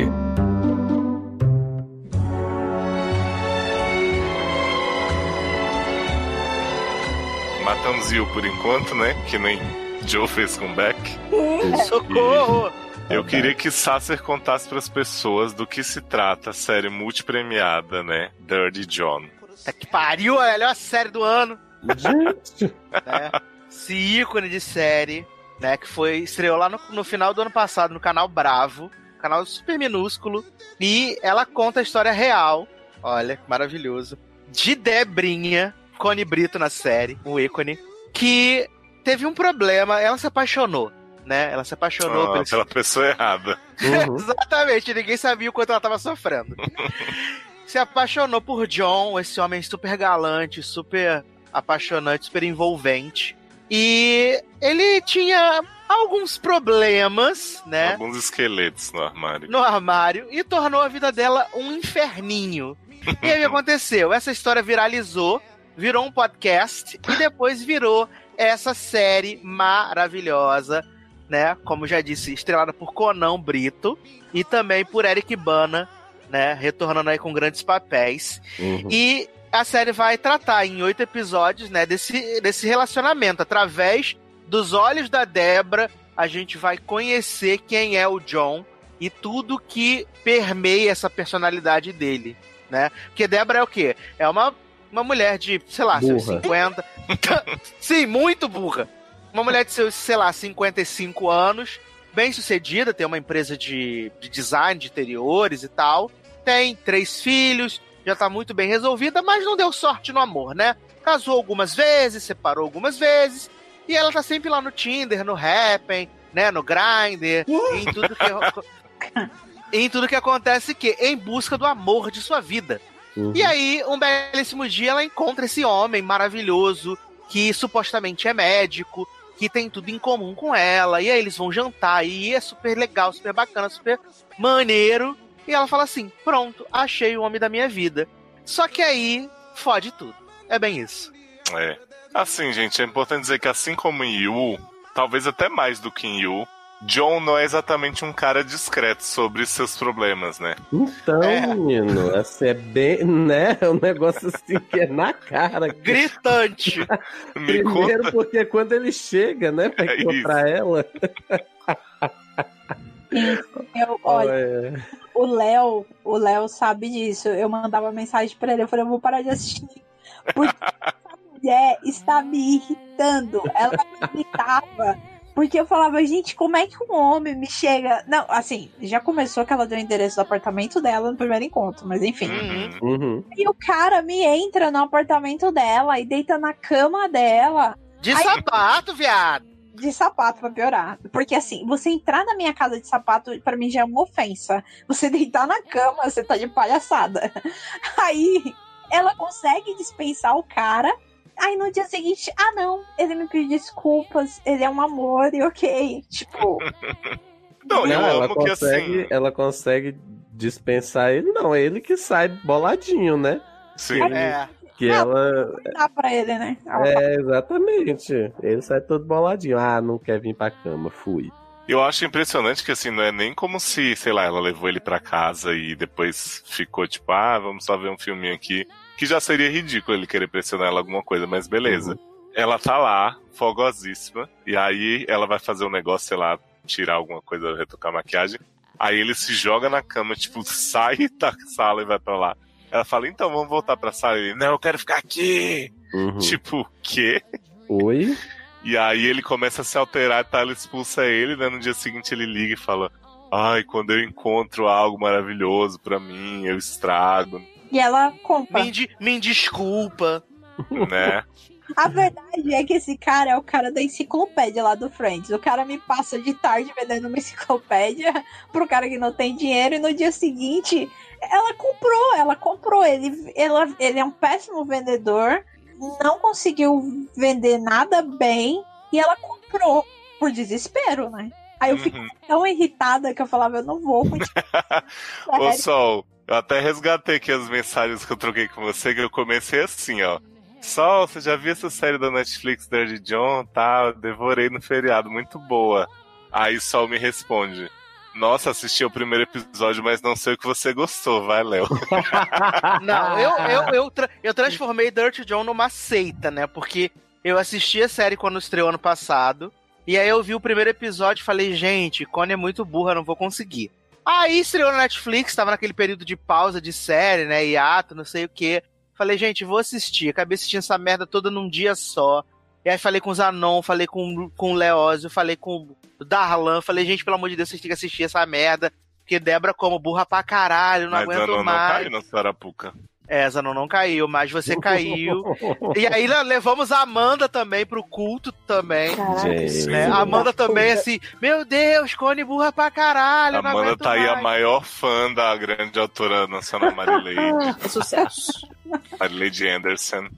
Olha, porque, Ai, porque Cone brinca de ser burra nessa série. É, brinca. É, mas o pior é a gente saber que existe uma pessoa na vida real que é Sim. burra nesse nível. Porque é, é- é o- porque o grande complemento é você assistir os oito episódios de Dirty John e na sequência assistir o, o documentário The Dirty John The, The Dirty, The Tru- Dirty Truth. Truth, que tipo é a Cone real da vida real e todo mundo e você vê que ela é burra pra caralho igual Blue Ivy.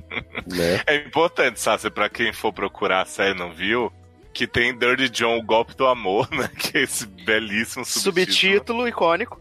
da série. E tem o Dirty John, The Dirty Truth, que é- são os depoimentos, né? Realmente, das pessoas que foram enganadas por John e tal. E aí você vê que super corresponde à realidade a série, só que não. E aí, tipo, gente, pra mim, essa série ela tem. Ela tem umas questões. Primeiro, a Connie Britton e o Eric Bana estão muito bem mesmo.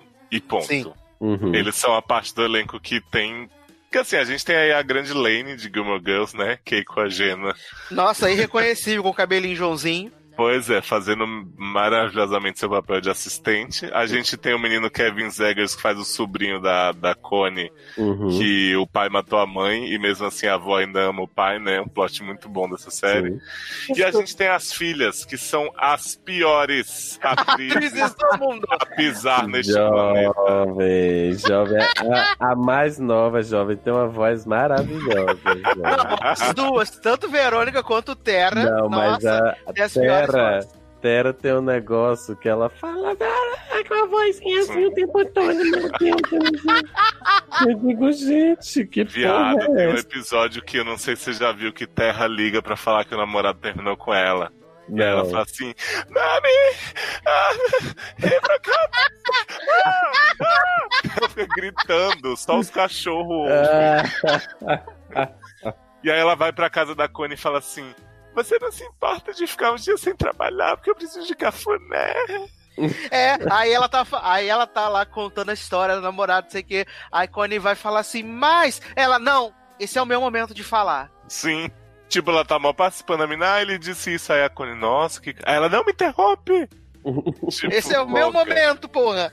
O pior é que, assim, a Terra, até um certo ponto, ela me parece a filha boa, né? Porque, tipo, ela chega ali meio sem se meter muito. Tipo, ela se comporta como uma criança de 11 anos, sendo 25, mas Uhum. ok, Uhum. você.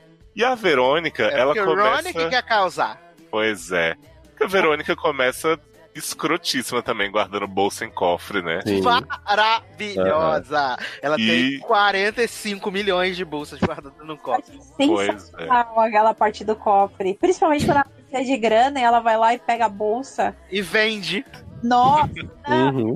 A bolsa tá dentro da caixa, bababá, bababá, nem me lembro qual era a bolsa. E a vendedora fica pasma olhando pra cara dela, assim, porque ela dá até o preço, né? Ela fala, não, pagar tanto. Aí eu pensei assim, eu falei, olha só, criou uma filha direito e a outra estragou. Que era Não, e vamos combinar que assim, Verônica começa assim só fútil, mas ela Uhum. honra seu primeiro nome e ela se transforma na maior Sherlock Holmes. A Sim, né? Não, e ela, não, e é engraçado que ela, ela teve o feeling, ela bateu os olhos no John, viu o John com aquela bermudinha a cargo, sapatênis. Falou, olha, esse homem é safado, Cone, foda, Jovem. sei lá. Eu ri tanto quando ela é descobre, descobre que ele não tinha casa, que ele morava num trailer. ele Aí ela diz, gente, então quando eu achei, quando eu tinha dito na primeira vez que ele era um sem teto que tinha chegado, realmente eu tava certa. Aquilo é um olho treinado, né? O cara chega a porta, ela abre a porta. Quem é você? Aí, tipo, na hora que ele fala assim, ela. Tipo, a cara dela vai no chão, assim. Sim. Gente, fica olhando assim. Você fala, meu Deus. O mais impressionante dessa série pra mim é que assim, como a gente falou, ela tem oito episódios e no terceiro já se descobriu tudo que tinha pra se descobrir do John pra essa mulher nunca mais querer olhar pra cara dele na vida. Então, Tanto que viado. eu cheguei no terceiro episódio e falei, Sazi, como essa série vai continuar? Tipo, já tá acabando. Sim, porque ele, ele, ele, tipo, em um episódio ela se apaixona, aí no final do segundo ela casa com ele em Vegas, né? Tipo, que é oito semanas depois que eles se conheceram. Ela já Uhum. alugou uma casa em outro lugar da cidade pra eles. Ele mandou botar câmeras não só na casa, mas na empresa dela, Uhum. né? E aí, dentro do escritório dela, ele colocou uma gavetinha onde tem vários papéis que não pode mexer, porque é as coisas secretas dele. E aí, Connie pensa assim, igual arte, né, em Orphan Black. Acho que alguma coisa não está certa. aí, Connie vai como? Toda na pontinha do pé para aparecer na câmera do Big Brother. E aí ela abre a gaveta, tem lá várias ordens de restrição, que Joe tentou matar as mulheres. Joe não, John. Tentou matar as mulheres, eu tapa na cara, que ficou preso, não sei o quê. Porque John é muito natural, né? É muito natural. Connie dia tá chegando do trabalho, aí Connie vai pegar os boletos da Light pra poder pagar, né? E aí ela vê uma carta assim muito suspeita, né? Para John da prisão. E aí ela vai e abre a carta. Esse homem falta só arrancar a mão da Connie. Eu entendo que esse homem tem, assim, isso realmente, do, do caso tanto real quanto da série, eu não entendo que esse homem tem 200 mil acusação, 300 ordens de restrição, e, e, tipo, chega coisa no endereço dele que ele tá com a mulher golpeando de novo, sabe? Tipo, é muito maluco. Sim, é, tu, é tudo muito surreal, se você pensar. E aí ele fala Que- pra ela assim: não, não era pra mim, é outro John que eles confundiram e eu preciso limpar meu nome. Uhum. É, não, e ele falando o negócio da prisão. Ele, não, é porque eu me correspondo com os presos porque eu mando kits higiênicos pra eles. Eu cuido deles, sabe? Muito surreal. É. Mas acho que pior que isso foi que logo no começo ele maltrata a caçula dela, né? Ele maltrata, bota ela pra fora, e aí a caçula não pode participar das coisas. Quando ela acha o diploma, É, é que é no mesmo, que é no mesmo, que é no primeiro episódio ainda, né? acho que é o segundo, quando Acho que é eles já estão na casa. segundo. É, acho que é segundo. Ela acha o diploma de enfermagem e fala, ele. Primeiro, essa menina tá super de boa, né? Aí ela chega, hum, deixa eu dar uma olhada aqui. Aí de repente ela começa a gritar, mãe! Mãe! Ele é enfermeiro! Não é médico! Como é que você, você mentiu? Você quer? E aí, John, até então eu tava achando o John super equilibrado. Falei pro Sato, falei, gente, essas mulheres tudo gritando loucamente. E ele falando assim, por que, que você tá se metendo nas minhas coisas? Tipo, super calmo, assim. E ela, mãe, tira ele daqui! Você quer?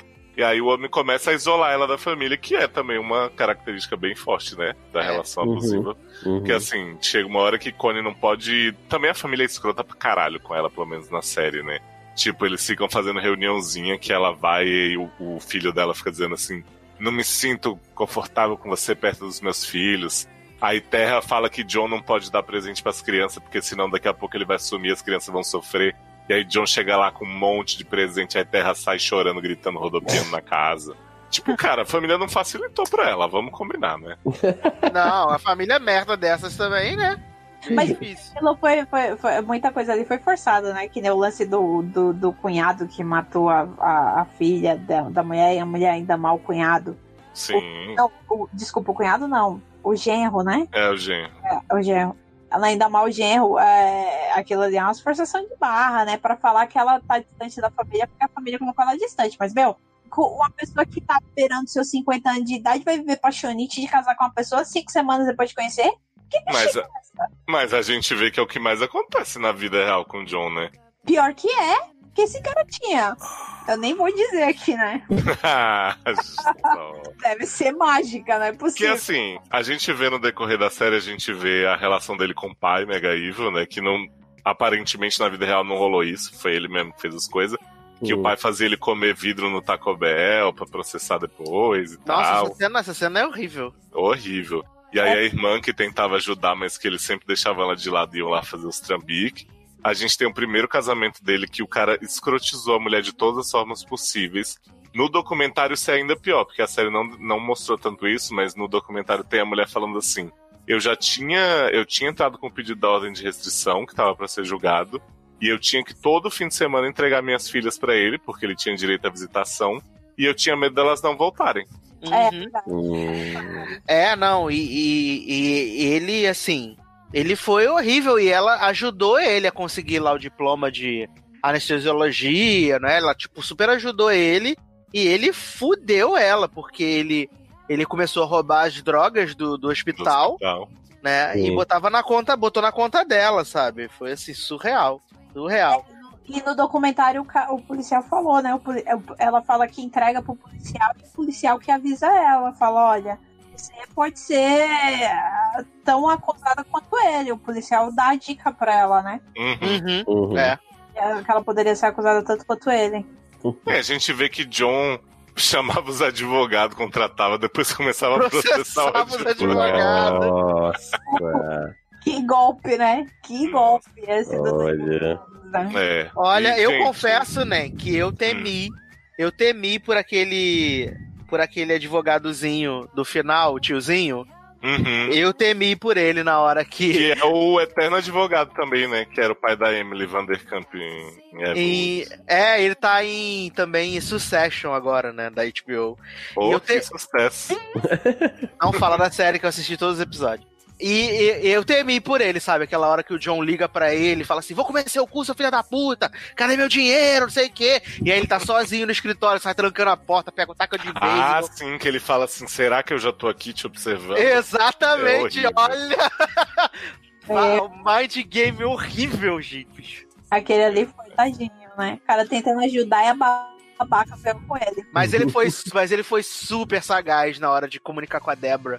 Ele foi muito sagaz do bagulho da carta. E Connie deixou de ser burra, né? Porque vale dizer que a gente já que está falando.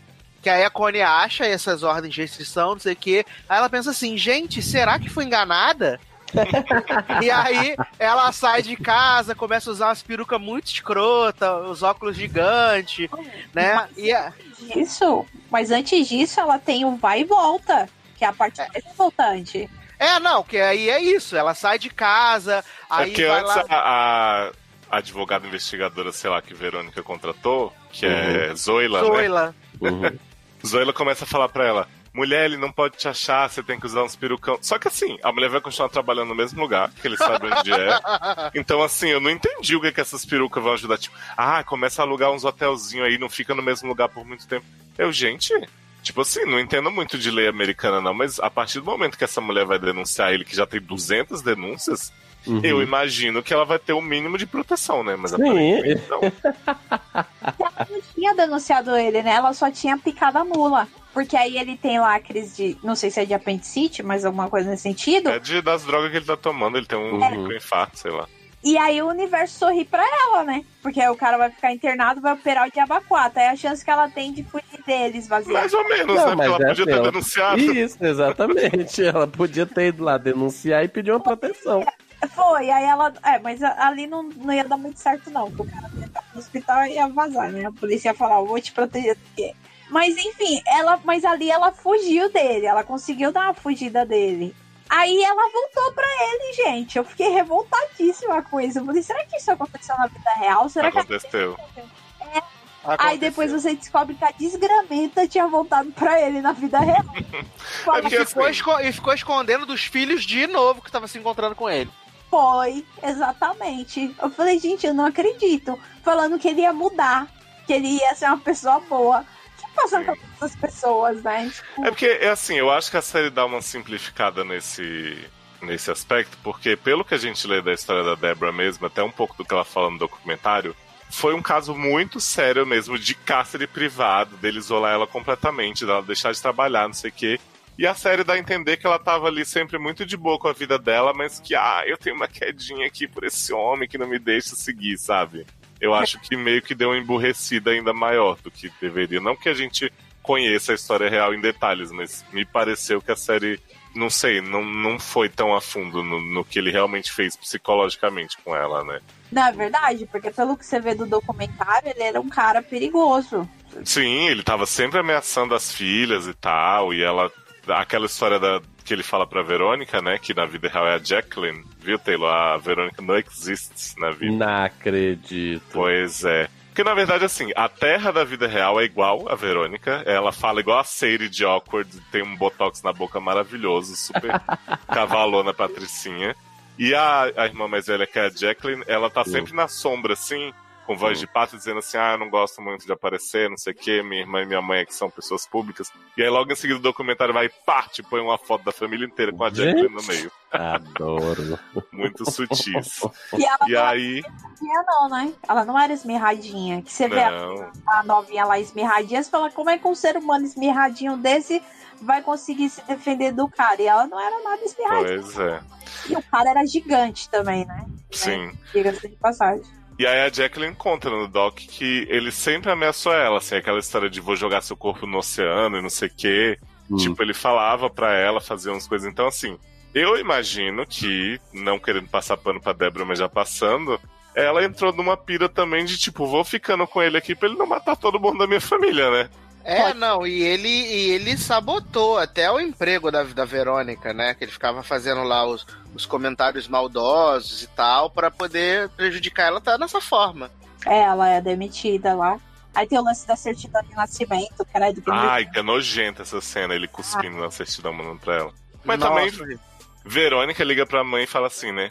Ô sua vagabunda, deixa a minha certidão aí na, na recepção pra eu pegar, porque eu tô precisando tirar um passaporte. Eu não quero nem olhar pra sua cara, não, sua piranha. aí eu, gente, que que é isso, né? Aí a, a Connie é burra, como sempre, fala, John, deixa lá. E aí John faz essa maravilha. Não, na verdade, as coisas, os documentos dela tudinho tava num cofre que ele que tinha acesso ao cofre. Isso, isso. E aí ele vai, pega do cofre, dá uma cuspidona, manda o vídeo pra ela e entrega, deixa lá na, na portaria, assim. Gente, e aí você fala assim, "Meu, ela voltou pra ele e continua sendo burra, tá comendo sameado na mão dele. Aí que acontece a, a, a história dela não ser burra de verdade, né? Quer dizer, Mais ou menos. É, porque ela começa a fazer, Taylor, todo um, um Hum. mind game, assim. Que ela leva o carro dela pra tal lugar, que ela sabe que tá com rastreador, aí ela deixa Uhum. estacionado lá do lado da concessionária, vai encontrar o advogado da família que vai ajudar ela, que não sei o quê. Aí depois ela chega na, na entrevista com outro advogado que John já tá, que é esse que John ameaça. Hum. E aí John conta pro advogado que a mulher dele tava na concessionária vendo o carro. Aí ela descobre que realmente tinha um rastro. Só que assim, ela faz tudo isso pra no fim das contas, quando já tava todo o processo rolando, ela chega, encontra com ele na cafeteria e fala assim: John, me fala o que você quer pra me deixar em paz, homem. Eu te dou o dinheiro que você quiser, mas por favor. Aí o advogado chega pra ela e fala: Ô sua idiota, você acabou de perder o caso aí, porque você não podia encontrar com ele e oferecer dinheiro. aí ela, ai, não sabia, desculpa. Oh, gente, não acredito. o advogado quer morrer quando ele descobre que ela fez isso. É. Ela Cara. quer matar, né? Provavelmente. Eu sei que já se aproximando do final, assim, dessa reta de ação da série, eu queria saber se Taylor quer uma chance aí dele tomar uma água e não saber a- a- o derradeiro fim de John. Vou mutar então aqui. Então Eu... tá, daqui a pouco a gente te chama de volta. Tá. E aí a gente tem, Sasha e Sol, o momento da investigação de Verônica com o motorista do Uber, que esse é um spin-off que eu queria muito ter aí. Pois, é verdade, muito legal. É que ela tá, chegando, ela tá chegando em casa e vê John parado no carro na frente da casa do apartamento dela, né, do condomínio dela. E que Debrinha tá escondida dessa Isso. vez, né? É, na verdade, Débora foi pra Los Angeles, né? É, quem tava era a mais nova, né? Que tava dentro do apartamento só sozinha. Não, não, não. Debrinha, Não, não. Tava, Debrinha tava no apartamento de Ronnie, escondida. Não tava, Aí, jovem. Tava, nem. É, Debrinha vai pra, pra Los Angeles depois desse plot. Ah, é? É, Eu achei que era vai- tudo super próximo. não, ele, se- É. ele- Vai É que, tipo, acontecer tem- tudo no mesmo final de semana, né? A É, viagem dela Isso. a viagem da caçula, né? É, tem uma cena de manhã onde tá lá Ronnie e a Debrinha tomando café e tal. Aí a Ronnie vai pro. vai, sai. Quando ela volta, vê o John parado com o carro lá. Aí ela volta com o motorista do Uber e vai pra casa da Terra. Que aí ele vê que ela, ela vê que a Terra tá em casa, de boa, tranquilona. E aí Debrinha vai Aliás- viajar. Temos uma sequência maravilhosa de Terra lavando um cachorro e a chefe dela falando assim: Você vai trabalhar esse fim de semana? Aí a Terra, não, eu vou no fim de semana. Vou pro Lollapalooza. Aí ela, ah tá, então não posso contar com você mesmo, né? Ela, não, como eu acabei de falar, eu vou viajar. Já tinha combinado com você. Ela, então vou ter que escalar outra pessoa, é isso. Tipo assim, jovem, me deixa em paz.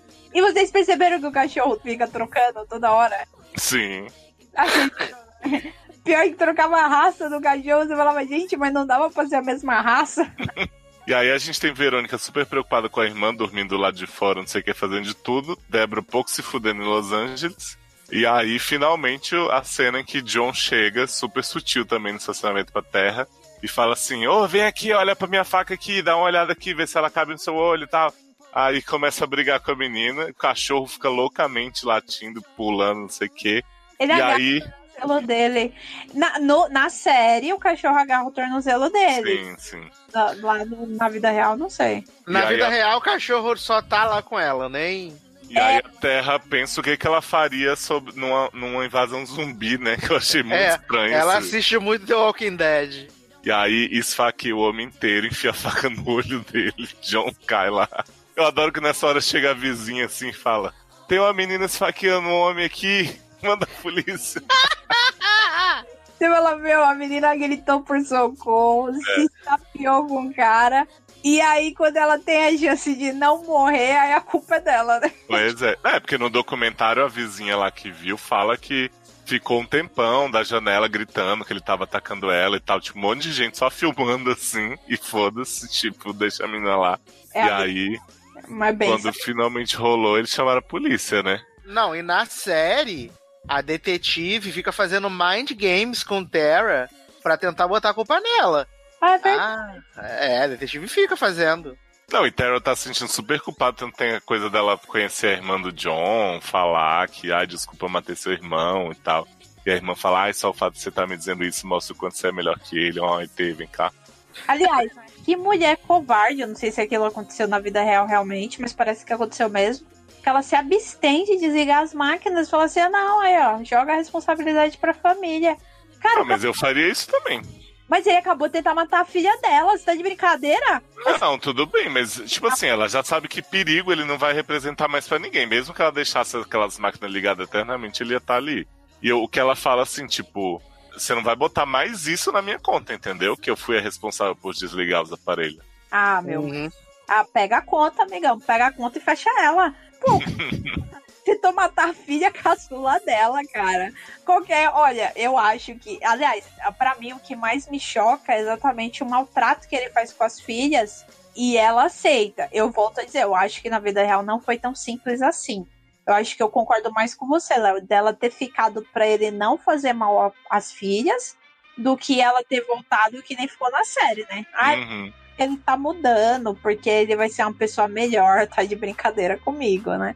É porque eu acho que a série torna a personagem mais segura de si do que ela realmente é. Assim, você vê a Débora falando na vida, você vê que hoje ela e a Terra estão capitalizando muito em cima dessa história, assim, é fato. Lindíssimas, né? Não é só tipo, ai, vou alertar mulheres no mundo inteiro. Claro, pode ter essa intenção, não duvido, não acho que seja totalmente falso. Mas você vê que elas estão muito no sensacionalismo da história, assim, né? Então, É. tanto é que a, fi- a outra filha não quer participar do documentário, né? Pois é. Mas eu acho que a Débora real, assim, ela não era a mulher poderosa que mostraram a Connie sendo e que, tipo, ai, vou fazer isso. Não sei, eu realmente vejo como uma pessoa que foi muito mais fragilizada e tava, sei lá, de repente ela ficou um tempo deprimida em casa sem realmente querer atender a família, porque pra ela, aquele homem ali era tudo que tava mantendo ela. Então, assim, eu tenho lá minhas dúvidas. Assim, eu acho que a série fez um ótimo trabalho como ficção de Uhum. retratar uma parte dessa história, mas com a personagem da Débora em si, eu acho que ela foi bem falha. Uma cena que eu acho muito boa, assim, de, de construção da tensão e tal, é da segunda vez que a, que a Débora decide ir embora, que ela tá entrando, pegando as coisas, e aí ele fala, levanta, ele fala assim, você vai aonde? Não sei o que e tal.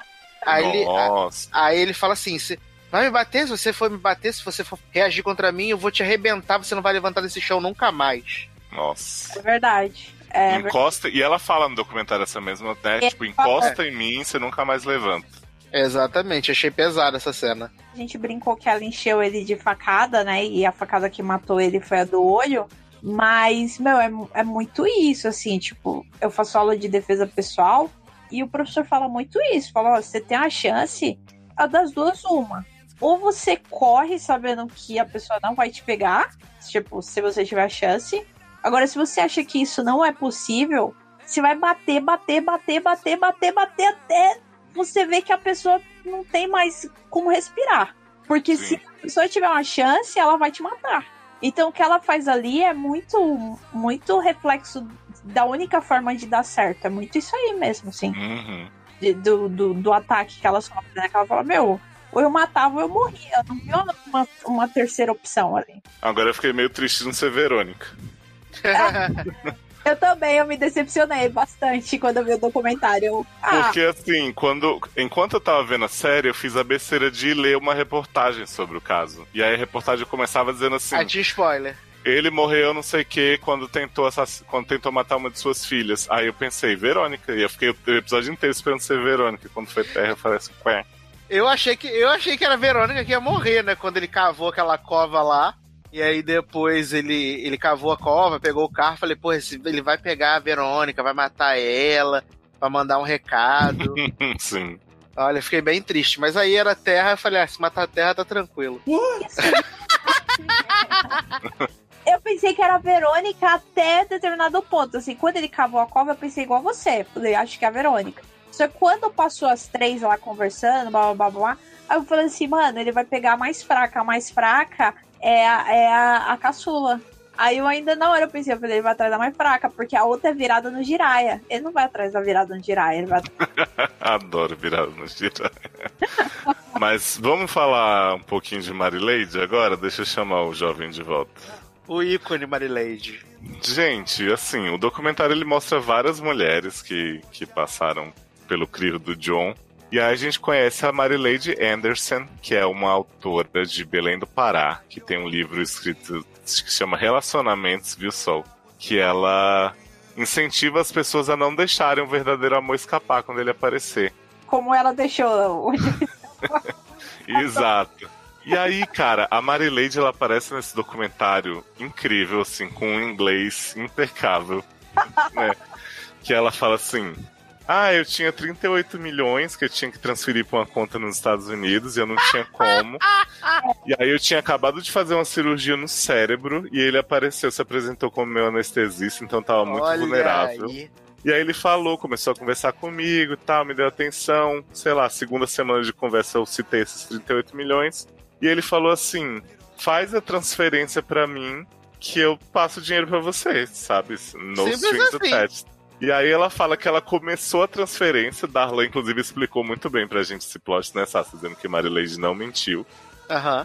Você pode ouvir o áudio da Darlan aí depois. Sou eu. E aí ela começou a conversar com uma amiga sobre esse cara tão generoso que ela tinha conhecido. E a amiga falou: Cancela essa porra agora, sua louca! E aí Marileide parou, faltando 5 segundos pra terminar a transferência, e John não recebeu o dinheiro. Então, Léo, sobre o documentário. Primeiro, eu vi a série toda, vi daquele jeito, filha de, de Débora maravilhosa, rainha, torço muito. Verônica, né? Isso, torci muito pela fada, nunca critiquei. Odiava ela nos primeiros episódios, mas depois. A Verônica Cristal. Investigadora, né? Amei essa vagabunda. Será que ela chama Verônica por causa da Mars? Podia, né? Detetivona, né? Ela é muito detetivana, é verdade. Mas eu fiquei muito de cara com o documentário, porque assim, pelo documentário, o John já era essa pessoa muito mega evil desde que nasceu, né? Uhum. Já, já cresceu bichado. E aí esse homem passou por 800 condenação, 800 crimes, conseguia incriminar os amigos com 3 quilos de maconha. Amo. Fazia, fazia, acontecia. E assim, e Débora, essa mulher que tem dinheiro, né? Que encontra as pessoas no Tinder. Como é que ela me confia numa pessoa que ela co- conheceu do nada, botou dentro da casa dela, todo mundo falando pra ela que o cara era estranho e ela indo contra. E aí depois, e ainda depois, quando ela descobre que o cara realmente era filha da puta, era drogado, era golpista, que tinha uma porrada de, uma porrada de acusação contra ele, por enforcamento, por não sei o que lá, por extorsão, que descobre, né, essa rainha Marileide, né? Uhum. Que descobre que existe Marileide. Aí a mulher vai lá e fala assim: Ah, então, aí o, o John me ligou falando que queria falar comigo. Aí eu fui no hospital e aí ele chorou e tal. Aí eu perdoei ele. E aí volta pra esse homem, e esse homem continua fazendo o inferno na vida dela, na vida da família. Aí ela vai embora, vai lá pra casa dela lá de Miami, Nova York, sei lá onde é que é a casa dela que ela comprou, com a filha. E aí esse homem volta pra matar a filha dela e a filha dela mata finalmente o John. Então, assim, eu, eu achei uma história muito louca, cara. Uhum. Porque esse Eu- homem, ele era procurado por, em tudo quanto é canto. Todo mundo, ele já tinha cometido vários crimes. Tem uma hora que ele começa a ameaçar a policial que tava investigando ele. e, tipo, nada acontece feijoada, sabe? Eu achei legal, Darlan, quando ele fala assim. Quando ela fala assim. Ah, ele começou a falar que ia afogar minha filha, não sei o que e tal, botar ela embaixo de sete carros e tal. E aí comecei a achar meio chato, né? tipo, eu fiquei Será? bolada. Será? Não, e aí, e aí o, o, o- eu mostrei pro, pro detetive e ele achou que eu deveria contratar um segurança particular. Mas eu não contratei, não. Achei que era só eu ter um pouquinho mais de atenção que ia dar certo. Caralho, mano, sério. E o que você Porra. achou do plot de Marileide, que ela começou a transferência dos 38 milhões pra conta dele? E aí, no meio da transferência, a amiga falou: Não faz isso, sua louca! e Faz aí ela louca. cancelou. E não caiu dinheiro. Mas Isso. assim, eu acho que pra grandes montanhas. Porque assim, experiência própria. Hum. Quando você tem que mandar dinheiro pra fora do país. Quando, quando você tirou 37 milhões pra transferir? Né? Não, nunca tirei, mas tô falando quando você manda dinheiro pra, Eu pra tirei, outro ainda país. tem no Brasil. Isso aí. Amo. Isso aí. Mas assim, é, quando você manda dinheiro pra outro país, a transferência realmente demora mais. Uhum. Eles demoram pelo menos um dia pra poder validar, fazer a conversão de real pra dólar, enfim. Então talvez, é, tipo, por exemplo, eu mandei agora ontem, hoje, eu fiz uma Mas, nem- mas transferência. nem, tecnicamente ela tava nos Estados Unidos. Eu sei, mas ela tava mandando do Brasil pros Estados Unidos. Porque ele fala, ela, ela fala no documentário, a- ela não, a mulher que tá falando lá sobre o caso da Marileide, que ela é, não podia transferir o dinheiro pra uma conta dela nos Estados Unidos. E aí o John vira e fala: Ah, tudo bem, né? Pode mandar pra mim, é porque eu sou cidadão americano. Bota na minha, tá, tá Não vai dar nada, certo. não. Transfere pra mim aqui que depois a gente resolve. E aí ela Depois muito te devolvo. É, aí ela muito inteligente falou: Ah, tá, eu acho que é uma boa ideia, vou fazer isso. E aí ela vai lá no TransferWise da época e bota lá 37 milhões para John. E aí, o por exemplo, hoje eu transferi mil reais, mil slots para o Brasil, pra minha conta brasileira. Uhum. E aí, ele só vai validar amanhã. Então, assim, só vai cair na minha conta amanhã. Então, se eu quiser cancelar, eu dá tempo ainda, entendeu? Porque ainda não foi feita a transferência. É Sim. só eu entrar lá e falar, cancelar a transferência e justificar o motivo da- do cancelamento, e é isso. Aí depois Talvez- você vai ter que o quê? Sleep with knives to protect É, yourself. to protect myself. Aí eu, eu amo muito ela falando que ela te- teve que dormir com uma faca pra se proteger. Debo- debochando das agruras da E aí, pobre, Marilady, da pobre brasileirinha. Vou dormir com uma faca pra me defender. Você sabe Aí- que. Aí me sleep with a knife pra me defender. Sai. Eu amo! Esse inglês maravilhoso. Ô, Sol, eu não sei se você teve a chance de, de ver Marilady já nas redes sociais. Não, não, não. Porque. É. Porque a Marilady ela fica pistolíssima assim nas redes, falando assim. Não contaram a minha história na série, sendo que eu fui a primeira mulher a entrar com ação contra o John. É porque eu sou brasileira, é porque não sei o que. E ela põe tudo isso naquele inglês maravilhoso dela, que não tem artigo, não tem nada, né? Não, detalhe, né? Ela dá, dá até vergonha dessa mulher dando depoimento, porque não, eu me senti assim. O brasileiro ele adora manchar a própria imagem, porque além desse inglês maravilhoso, né? Como é que uma pessoa que vive lá me fala inglês, ela, gente, ela queria fugir da Receita Federal. E ela vai e me conta essa história, assim, tipo, né? eu tava tentando trazer um dinheiro pro Brasil porque eu não conseguia, porque eu teria que pagar imposto, essa é a verdade. Mandar um dinheiro pra lá, perdão, inverti, né? Eu teria que pagar imposto sobre operações financeiras que eu não queria pagar, imposto de renda de declaração daquele valor que eu não queria pagar.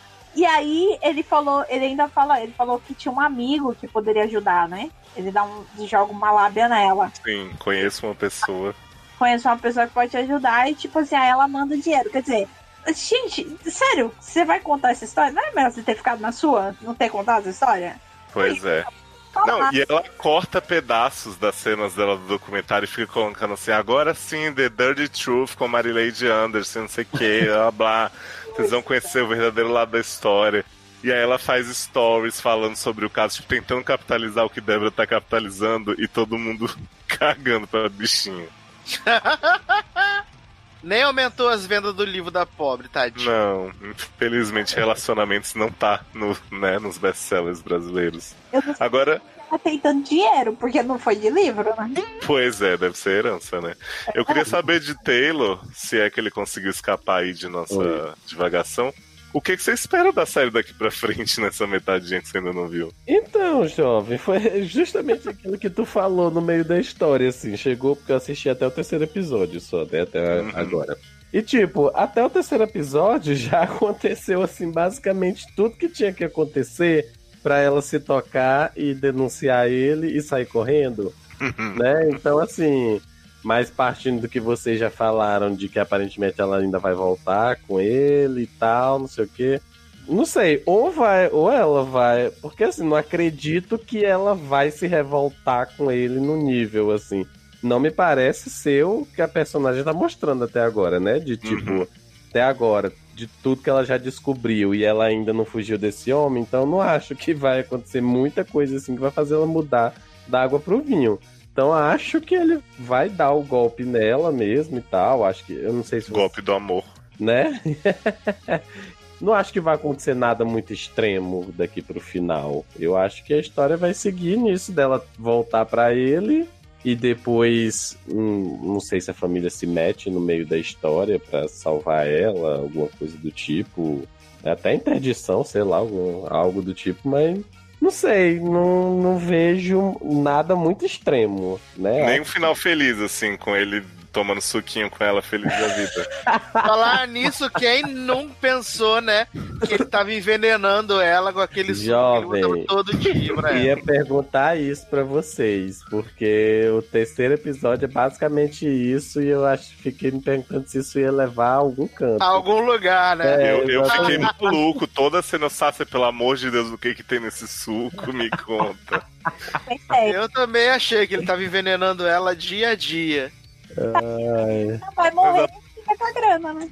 Mas aparentemente era só que ele gostava mesmo de fazer sucos diferenciados então. pra sua né? esposinha. Exatamente. Ai, gente, cara, eu sei que. Eu acho, tá? Já comparando as duas agora. Que Dirty John é mais entretenimento do que Yu. Apesar de Yu ter pitch, eu acho que não foi pitch o suficiente. Como Dirty John tem Verônica e tem Terra insuportável gritando nos nossos ouvidos e tal. Você le- Você leva bem mais fácil. Você leva bem mais fácil. Sim. Mas eu não sei. Eu acho que a mensagem de U final da Beck ainda é um pouquinho melhor do que a da Deborah. Ah, é. Eu não, Porque eu a não sei, é eu não- trouxa até o limite. Sim. É, verdade. E levando em consideração que ela é uma mulher vivida, né? Sim. É verdade. Sim. É o que mais irrita a gente dela é exatamente isso. Ela é uma pessoa. Ela não é a filha dela. Ela não é uma pessoa que tá vivendo o primeiro amor pra ficar ludibriada, né? Nesse. Nesse. ne- Ai, eu, ah, vamos pra Las Vegas casar e vamos morar junto e como se o mundo fosse acabar amanhã. Isso é coisa de jovem, né? Sim. Mas você vê que são dois perfis, assim, bem opostos. Além da questão da idade de, do, do, do casal de Yu pro casal de, de Dirty John, ainda a questão de que, tipo, a mulher Yu, ela não é totalmente bobinha, né? Como a gente falou. E a, a em Dirty John, pelo menos até onde eu tenha visto, por enquanto ela é bem bobona. Tola. Exatamente, até bem trouxa até o momento. E o, o psicopata também tem perfis um pouco diferentes, os dois, né? Então, assim, tem uma diferença boa entre os dois, assim. É, pra mim o John ele era muito mais calculista nessa questão dos alvos, né? Até na Uhum. série mostra que tipo quando a Débora deu fora nele, ele ficou ligando para mandando mensagem pra várias mulheres que ele já tinha saído, ou que ele tava falando, tentando de alguma forma conseguir se inserir com algum com qualquer mulher dessa que ele tinha visto já. Sim, Eu- pô, eu até acho que no, o no John- terceiro episódio, o terceiro episódio é focado na história anterior dele, né? É, que ele já tinha os alvos, entendeu? Ele já Uhum. já era meio assim. Eu acho que o John ele era descontrolado num nível que assim, eu acho que ele gostava mais do trabalho que dava pra dar os golpes do que de realmente estar com o dinheiro dessas mulheres. Porque se ele tivesse ficado quieto, uma dessas mulheres que ele explorou, Uhum. e não ficasse se drogando e não sei o que e tal, ele tava aí de boa vivendo uma vida sossegada, sombra e água fresca, sabe? Hum, E ele ficava procurando sarna e traindo e tal. Homem, né? É, mas eu acho Eu adoro. mostra isso, né? Que ele, que, ele, que ele tinha o vício do golpe, né? Acho que a série mostra isso de, de uma certa forma, que ele tem esse vício no golpe, né? Uhum. Por causa Ele do. gosta da adrenalina, né? é. Porque mostra a parte do pai dele, que tal, e, e para mostrar esse vício no golpe mesmo, que nem você falou. É porque o Joe, ele tava, em teoria, em paz até o momento em que ele sentia que ele tinha que consertar a Beck, né? Aham. Uhum. É, mas na verdade a gente descobre que o Joe não tava em teoria em paz porque fazia duas semanas que a menina tinha sumido. A primeira namorada. Ah, sim. É, não, mas por exemplo, ele teve uma fase ok com a Beck, que ele não ficou olhando o celular dela, nem nada, assim. Não é Uhum. dizendo que eles iam ter um relacionamento normal em algum ponto, não, mas assim, ele pelo menos deu uma sossegadinha. Talvez quando ele tiver a idade do John, ele já tenha feito todas as merdas que John fez, né? É, porque o Joe teve 10 anos de sossego, que ele casou e teve dois filhos, né? Se for... Não, é sossego mais ou menos que ele ficou ferrando a mulher Sim. e Não, é, escondendo droga dr- roubada na casa. é, mas ela fala que isso aconteceu depois do acidente que ele sofreu, não foi? Hum, não lembro. Ela, ela, ela comenta que foi depois do acidente que ele sofreu. Agora eu não me lembro se os dois filhos já tinham nascido. Mas ela É. que o vício dele vem depois de uma cirurgia, de uma cirurgia que ele teve que fazer. Hum. Não, não foi um acidente, foi uma cirurgia. Aliás, vamos fazer uma observação aqui sobre a vida real, que as mulheres de John, tanto Debra quanto a anterior, que eu não lembro o nome agora, a Morena, Elas Ah, eram é. mulheres lindíssimas, assim, a Tânia. E aí, de repente, pós-John, as bichas estão destruídas. Apodreceram. Gente, Isso é pau podre, pau de rasmos. Credo. a teoria que eu chego com tudo isso é a mesma que a minha sobrinha tem. Na vida, sorte não é você arranjar um bom homem. Na vida, sorte é você não arranjar nenhum homem. Gente! Ai, Lacrou. Mas na série também, né, jovem? Porque a, a menina que ele dá o golpe primeiro, quando ela aparece invadindo lá o apartamento deles, tá assim, totalmente acabada, né? Tanto é que quando. Acho que é no segundo Ah, episódio. que- cracuda. Isso, ela aparece toda cracuda e tal. Aí no terceiro episódio, quando mostra a história deles antes, eu fiquei, gente, é a mesma pessoa. Porque ela tá, assim, totalmente outra. Ah, Assim, não, mas ah, hum. você tá achando que a esposa é que ataca? Não, mas não é uma esposa, não. Aquela mulher era viciada em drogas. Ah, é pra, mim que era a mesma. É Não, outra. ela aparece bastante, mas Para. eles mostram depois a história dessa cracuda e Ah, olha, é tá. sensacional. Hum, então. Mas e, só gente, tá perdoado, Taylor, porque parece da, da- sim. Vocês acham que as duas séries servem como um alerta pra mulher prestar atenção nos sinais, como a Deborah diz, né, no fim e no documentário também, tipo, eu quis compartilhar minha história pra outras mulheres escaparem dessa situação? Ou vocês acham que corre o risco de, como o Joe foi muito romantizado, muitas pessoas, ai, que, que gostoso, um homem assim tão apaixonado por mim. Vocês acham que corre o risco de alguém ver Dirty John e pensar isso também? Tipo, olha que homem maravilhoso, gente, queria. Olha, tem maluco pra tudo, né? Exatamente. Mas eu acho que na questão assim do, do, do, do John, pelo menos fica mais fácil de identificar o quão perigoso ele é, sabe? Logo no, no começo ele já dá alguns indícios, mas eu acho que uma pessoa com o mínimo de bom senso, acho que ela consegue perceber nas duas séries que é, é, são personagens e são pessoas altamente perigosas, dominadoras, manipuladoras e que não estão fazendo nada por amor, e sim em benefício próprio, sabe? Uhum. É. Eu tava até pensando nisso recente, com essa, toda essa história de Yu, de romantização e tal. E aí depois vendo Dirty John. Que assim, eu acho que tem, tem produções, seja série, seja filme, que o objetivo é você ter um final mais socialmente correto. Né? Então, sei lá, nesse caso, no caso de, de ser um stalker. Ah, que no final ele é preso, a mulher se safa e tudo mais. Mas existem produções que eu acho que o objetivo é justamente mostrar o perigo que as pessoas correm com isso. Então, assim, me lembrou muito a polêmica da primeira temporada de 13 Reasons, né? Que o pessoal falava da questão lá da cena final, lá no final e Ser tal. tutorial, né? E ser tutorial. E não só a cena em si, mas terminar sem que o, o- ah, os praticantes de bullying tivessem alguma punição. E eu foi uma coisa que eu sempre falei. Eu digo, ah, para mim é uma produção que quis mostrar justamente isso. Problema todo que envolve o bullying nas escolas e até que ponto pode chegar. E acho que algumas produções o objetivo é esse.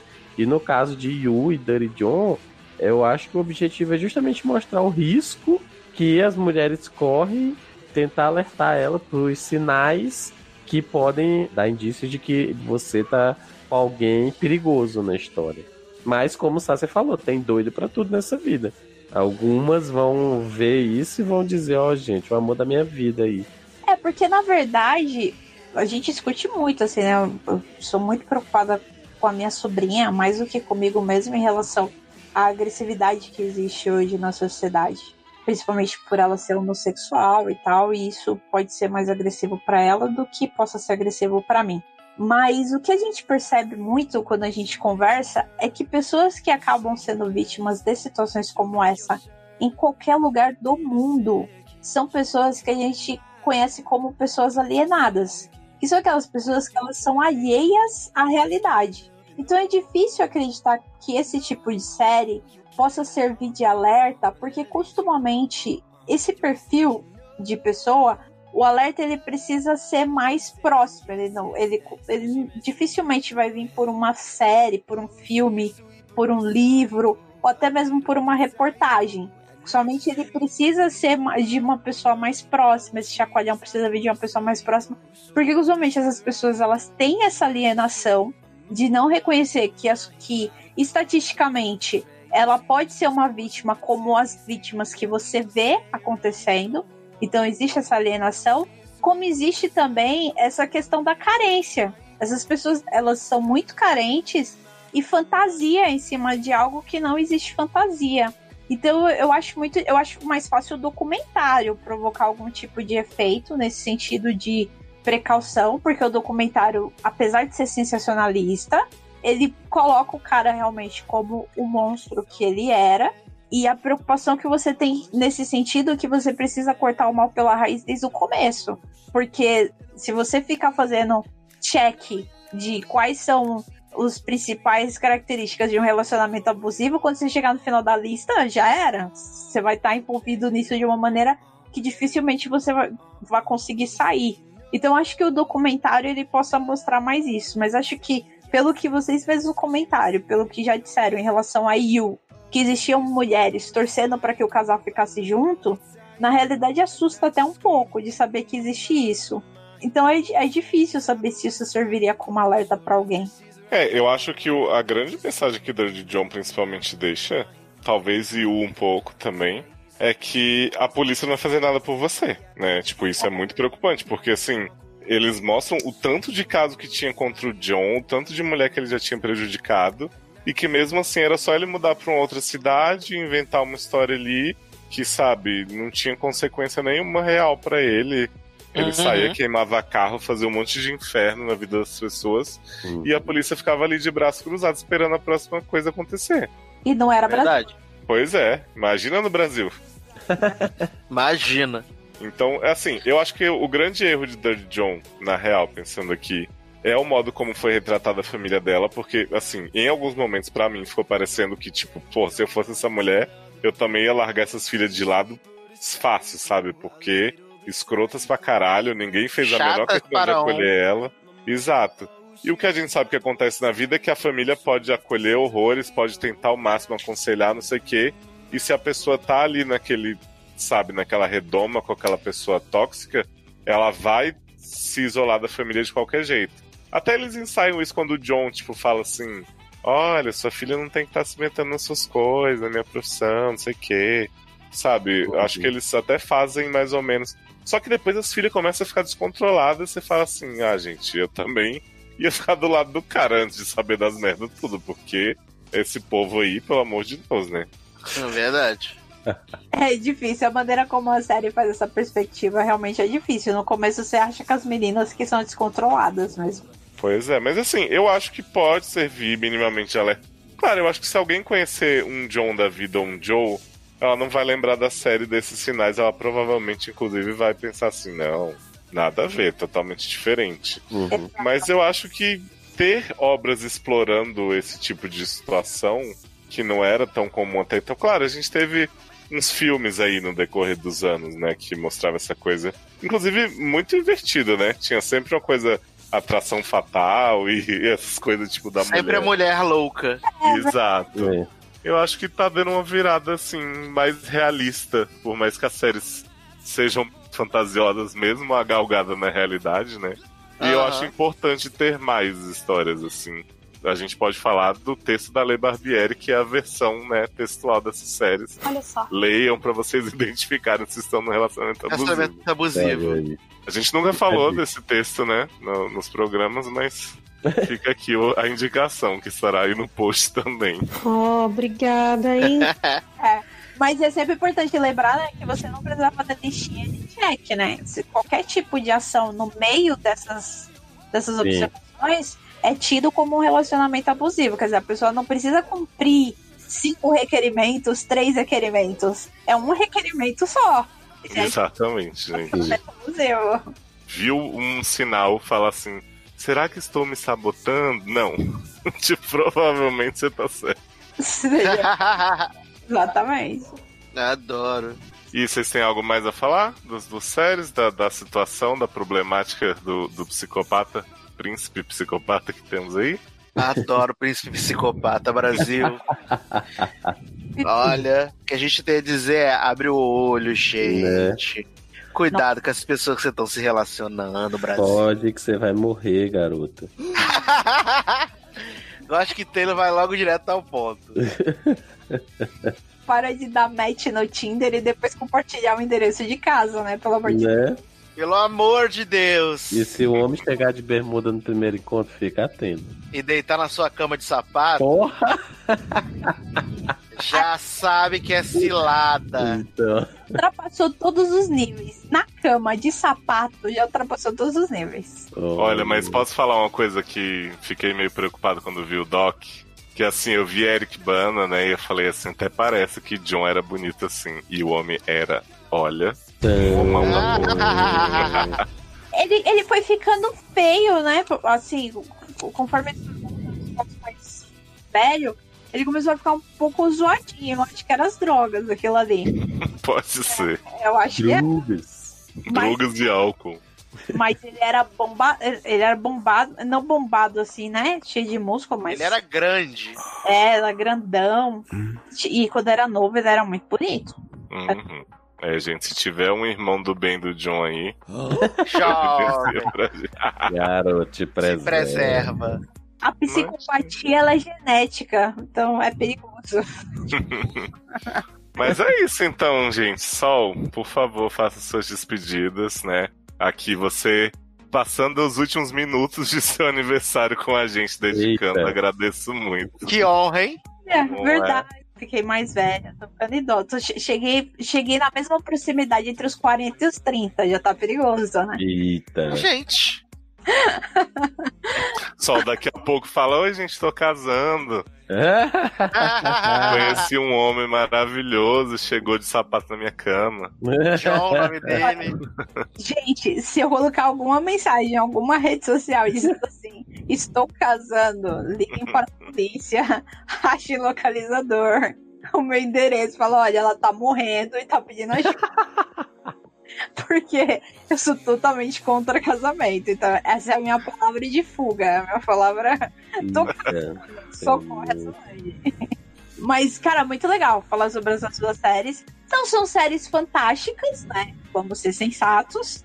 Uma tem uma pegada de novela mexicana ali, mal menos, assim. E a outra a gente arrasta aí, porque o público gostou e a gente gostou um pouquinho também. Mas foi bem legal, foi bem legal falar sobre essas duas séries. E foi, foi divertido encerrar meu aniversário aqui dando risada com vocês. Foi muito bom. Ah. Oh. Que fofinho. Em dezembro a gente vai comemorar só aquele, né? É, Dezembro a gente vai comemorar o aniversário de todo mundo, né? Sim. Pois é, bolo de paçoca. Tem que prometer outros bolos também. por favor. E aí, Taylor, o que, que você tem a falar? O jabá que você tem pra dar? Agenda pra shows. Gente, Redes, biscoitos. já esgotou os ingressos. Que? Ah, é, é porque você fez tudo patrocinado, os ingressos. Pré-venda, tudo naquele cartão que ninguém usa, Tá né? vendo? Hoje tava todo mundo embaixo do sol tentando comprar os ingressos extras. Vocês não Desgraça. socorro. Estamos por aí no sede da vida, né? No Zé Cash, no, no Logado também, né? Não vou dizer em qual e quando, né? Porque eu nunca acerto. Então, estamos por aí, né? Gravando os podcasts da vida. De resto, nas redes sociais como Taylor Rocha, no Instagram e no? Twitter, né? no Instagram e no Twitter, Facebook No More. Just this. Just Dance. Né? Fez Just this. Facebook? Hã? Você desfez sua conta do Facebook? Na verdade, eu tô usando só pra marcar os podcasts pra aparecer Só pra alguma aceitar o coisa. evento. Exatamente. Tá só, pra usando isso. pros eventos mesmo. Tirando isso, eu não, não acesso mais, não. O Telegram podia fazer, né? Um esqueminha de eventinho. De a eventos, gente bota né? sol É. lá também. Exato. Aí eu fechava de vez. Aliás, pra duas coisas. Pra isso e pra me lembrar dos aniversários. Ah, Olha, muito importante. É. O restante. Mas aí o Google te lembra. Ah, mas não é tão bom. É, pois é. Assim, nunca testei, na verdade, pelo Porque o Google. Facebook você entra lá e tá, fulano tá aniversariando hoje. É, ele já manda todo dia de manhã. Fulano e mais três pessoas fazem aniversário hoje. Aí você já vê lá quem é e pronto, acabou. É verdade, o Facebook já me salvou de muitas gafes. É. No ambiente de trabalho isso é importante. Exatamente. Tipo, tipo eu chegando falando assim, Sol, vamos marcar semana que vem, tal, tal dia. É só. Ai, meu aniversário, mas né, se não tem outro jeito. Gente, a pessoa tá querendo fazer uma festa e não pôde. Pois é, menino. Tá vendo? Leonardo atrapalhando o aniversário das pessoas. Né? Mas, gente, eu tô velha, eu não faço mais festa, não. Eu vou. Ai, gente. Eu acho que eu vou fazer festa assim de fogo de artifício, vou dar- arranjar um emprego. Acho que essa aí vale, hein? É, Vale, não vale? Então, com certeza. Então vamos guardar, vamos guardar que aí a gente comemora. Sim. E você, Sassi, onde que as pessoas te encontram além daqui? Gente, muito fácil, né? Vai lá no logadinho.com. Temos lá podcasts teoricamente semanais, sempre uma horinha, uma horinha e meia, né? De podcast. Sempre no Pois é. domingo, mas às vezes na Sei. segunda. Às vezes na quarta, né? Mas geralmente fixo no domingo, se nada estiver errado. Temos aí novidade pra falar de Anja, falar de muitas coisas maravilhosas. Fiquem de olho. Essa série. Brother. Opa! Não, não estamos mais trabalhando com esse tipo de produto. Ô, É. Sol, você vê The Way, Sol? Eu assisti o primeiro episódio da segunda temporada anteontem. Hum, Olha aí, tá metida com The Way. uhum. Eu tô louco pra zoar o final de The Way com as pessoas, mas. Respeita a Anja! Peraí, Adoro. Não, eu não assisti nada, eu só tô sabendo Eu via vi namorado tudo. mesmo. e via Sassa também. eu não ligo pra spoiler, não. Quer me spoiler? Ai, vamos contar. Ó, gente, Opa, você. conta A gente vai acabar o podcast aqui, depois dos bloopers vai ter aí um segmento The Way pra vocês. um beijo, gente. Não fique Beijo. psicopata. Tchau! Pode, garota. Não seja burra.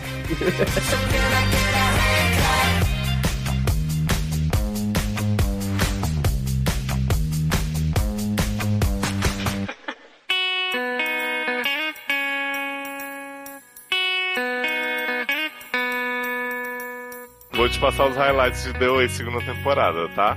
Tá Pra aí. Sassa ficar feliz. Tem um polvo gigante que fica aconselhando a Anja. Oi? Um pouco de. Ele não aconselha a Anja, jovem. Hum.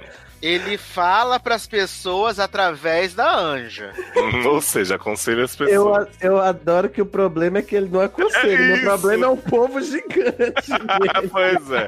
Eu tô travada no povo gigante. Um povo gigante.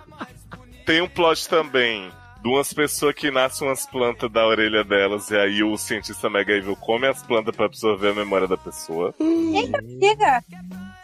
Alguma correção, Sassi, nessa? Não, depois que eles vão lá e conhecem a casa, que é uma passagem pra outras dimensões, aí nasce uma semente dentro da pessoa. Eu gosto que ele fala como se fosse mais aceitável, né? Aham, aham. Até aí. A casa é do jogo. Isso, a casa do jogo. É um Tá. portal pra outras dimensões. Aí tem os robôs que fazem a dança da Anja pra poder atravessar as dimensões. Então, essa dança, pra mim, eu fecho o olho de vergonha toda vez que ela passa. né? Ah, mas imagina com robôs como vai ser muito melhor. Eu acho que vai ser mais legal.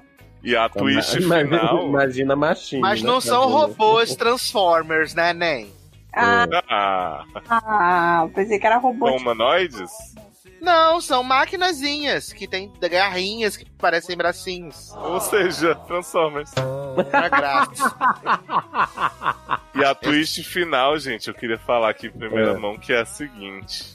O cientista Mega Evil fala pra Oei que vai enviar ela pra uma dimensão em que todo mundo sabe que ela é a Anja, mas ela não sabe que é a Anja.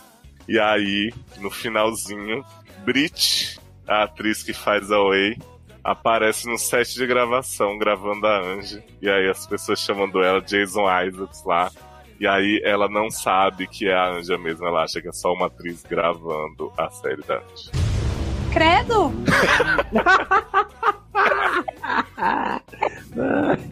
Brincadeira. Me- melhor reação, Eva. E aí eu. De novo? Quem? A Zandaya A Zendaya aparece de novo. aparece de novo? Parece. Ela, eu, eu vi ela no piloto e falei, gente, o que ela tá fazendo nessa série? Tipo, Pagando dívida de jogo. deve possível. Não, ela deve ter feito uma aposta com, a- com os amigos mais novos. Ah, Ó, se você perder, você vai passar na série mais ridícula que tiver rolando. Jovem!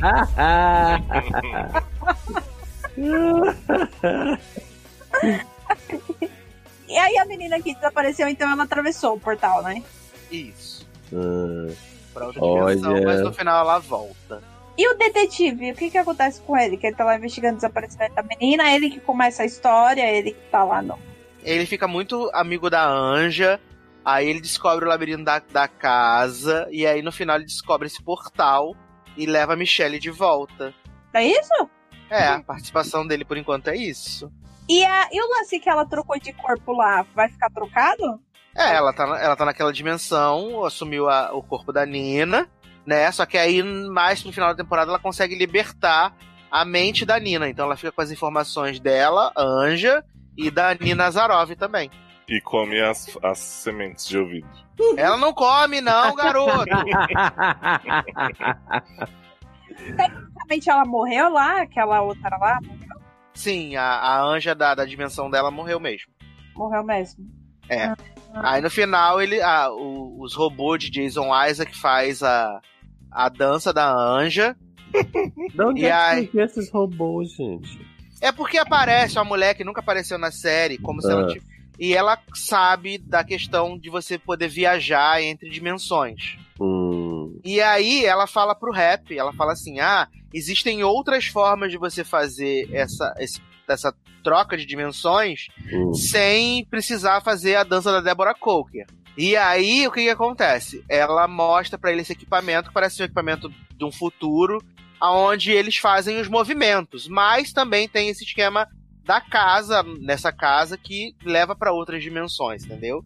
Aí o rap, ele faz o quê? Ele reproduz a, as caixas, né, os robozinhos, pra levar a Anja pra outra dimensão. Aí ele fala Mas assim, eu vou te... Sazi, Ah, na primeira temporada, a Hum. Anja não fala pro povo lá que ela tá contando a história que as pessoas têm que acreditar verdadeiramente, sentir a emoção daquele Sim, movimento. mas eu acho que nem ela sabe isso ainda, entendeu? Hum. Porque ela vai conhecendo essas outras coisas.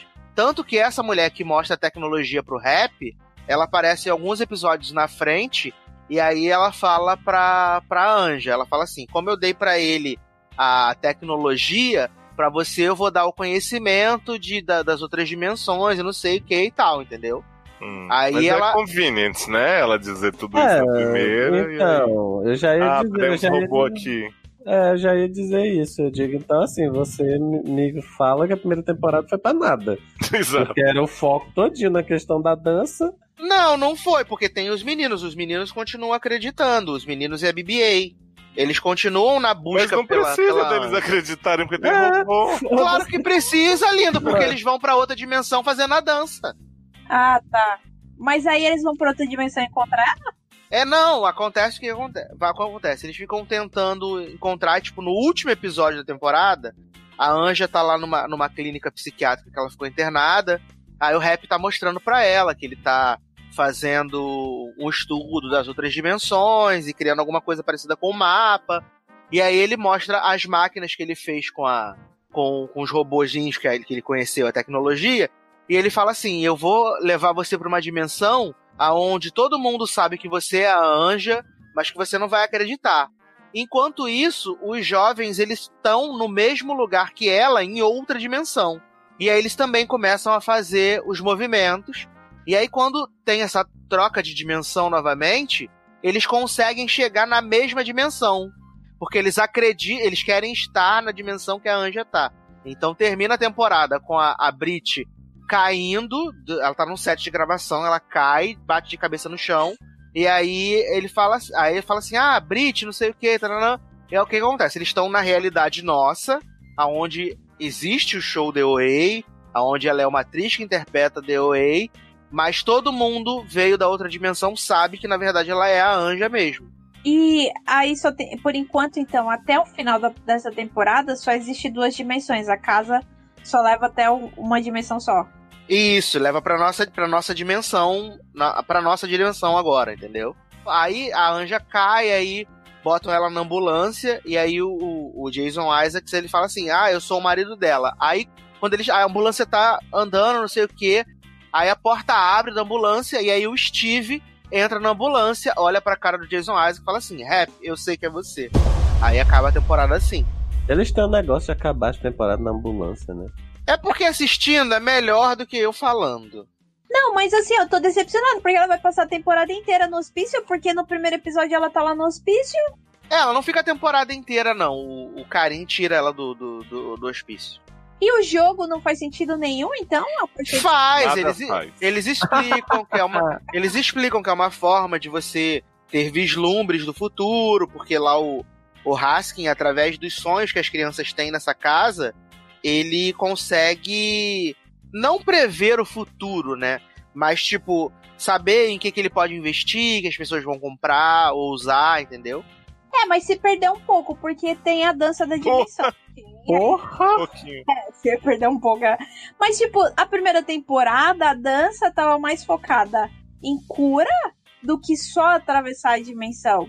Tanto é que ela fala de atravessar a dimensão porque ela quer voltar lá e tal, não é? Que ela quer voltar pra. Ela quer voltar para Ela o. só quer pegar o Homer. Ela quer salvar o Homer. Não, ela vai pra essa outra dimensão pra salvar o Homer. Ela quer salvar o Homer, isso mesmo. Mas ela. Mas a, a, dança sempre foi o processo de cura, a ideia de cura. Não, não, não, não, não, não. Só os dois, os dois primeiros movimentos é pra cura. Ah, tá. Tanto que eles, tanto que só o, o Homer e ela que fazem os movimentos quando aquele cara morre na primeira temporada. E faz na veinha, aí a veinha tem o quinto movimento, aí o cara vai dispensar ela, falando que precisa mais de você. A veinha tem o quinto movimento. Porque aí o movimento faz você pular a dimensão. É, porque ele queria os cinco movimentos. Ele, é, ele queria os cinco movimentos. Mas aí a parada de cura também não rola mais, não tem mais. Assim, nessa temporada não precisou, né? Os, os jovens até tentaram, porque um dos meninos morre e aí eles tentam ressuscitar, mas não, não deu tempo de fazer, tipo. E a Oei e o, e o menino ficaram lá e o Homer ficaram, tipo, dias fazendo a dança pro, pro outro lá, o Mas maconheiro. por que o Rap levantar. continua perseguindo ela se ele já tem os movimentos que ele queria? Porque o rap é, é- é- é- Eles falam na temporada, o rap é como se fosse a sombra da Oei. Hum, Hum, Ele é tipo o oposto dela. que bom. ele é o demônio. É. Não, Ele é- Ele é o demônio original. olha. Original Devil. Uhum. O D. Não, isso aí você inventou. Não, eu tô só fazendo um paralelo. Mas daria um bom, uma boa série, talvez. Né?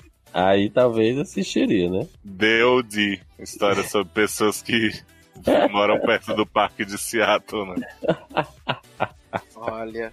Eu acho que eu vou assistir, mas assim, né? Mas- Garota, foge, tu vai morrer, garota. Eu acho que o Taylor tem razão, é melhor não. É um relacionamento abusivo. Me humilhando.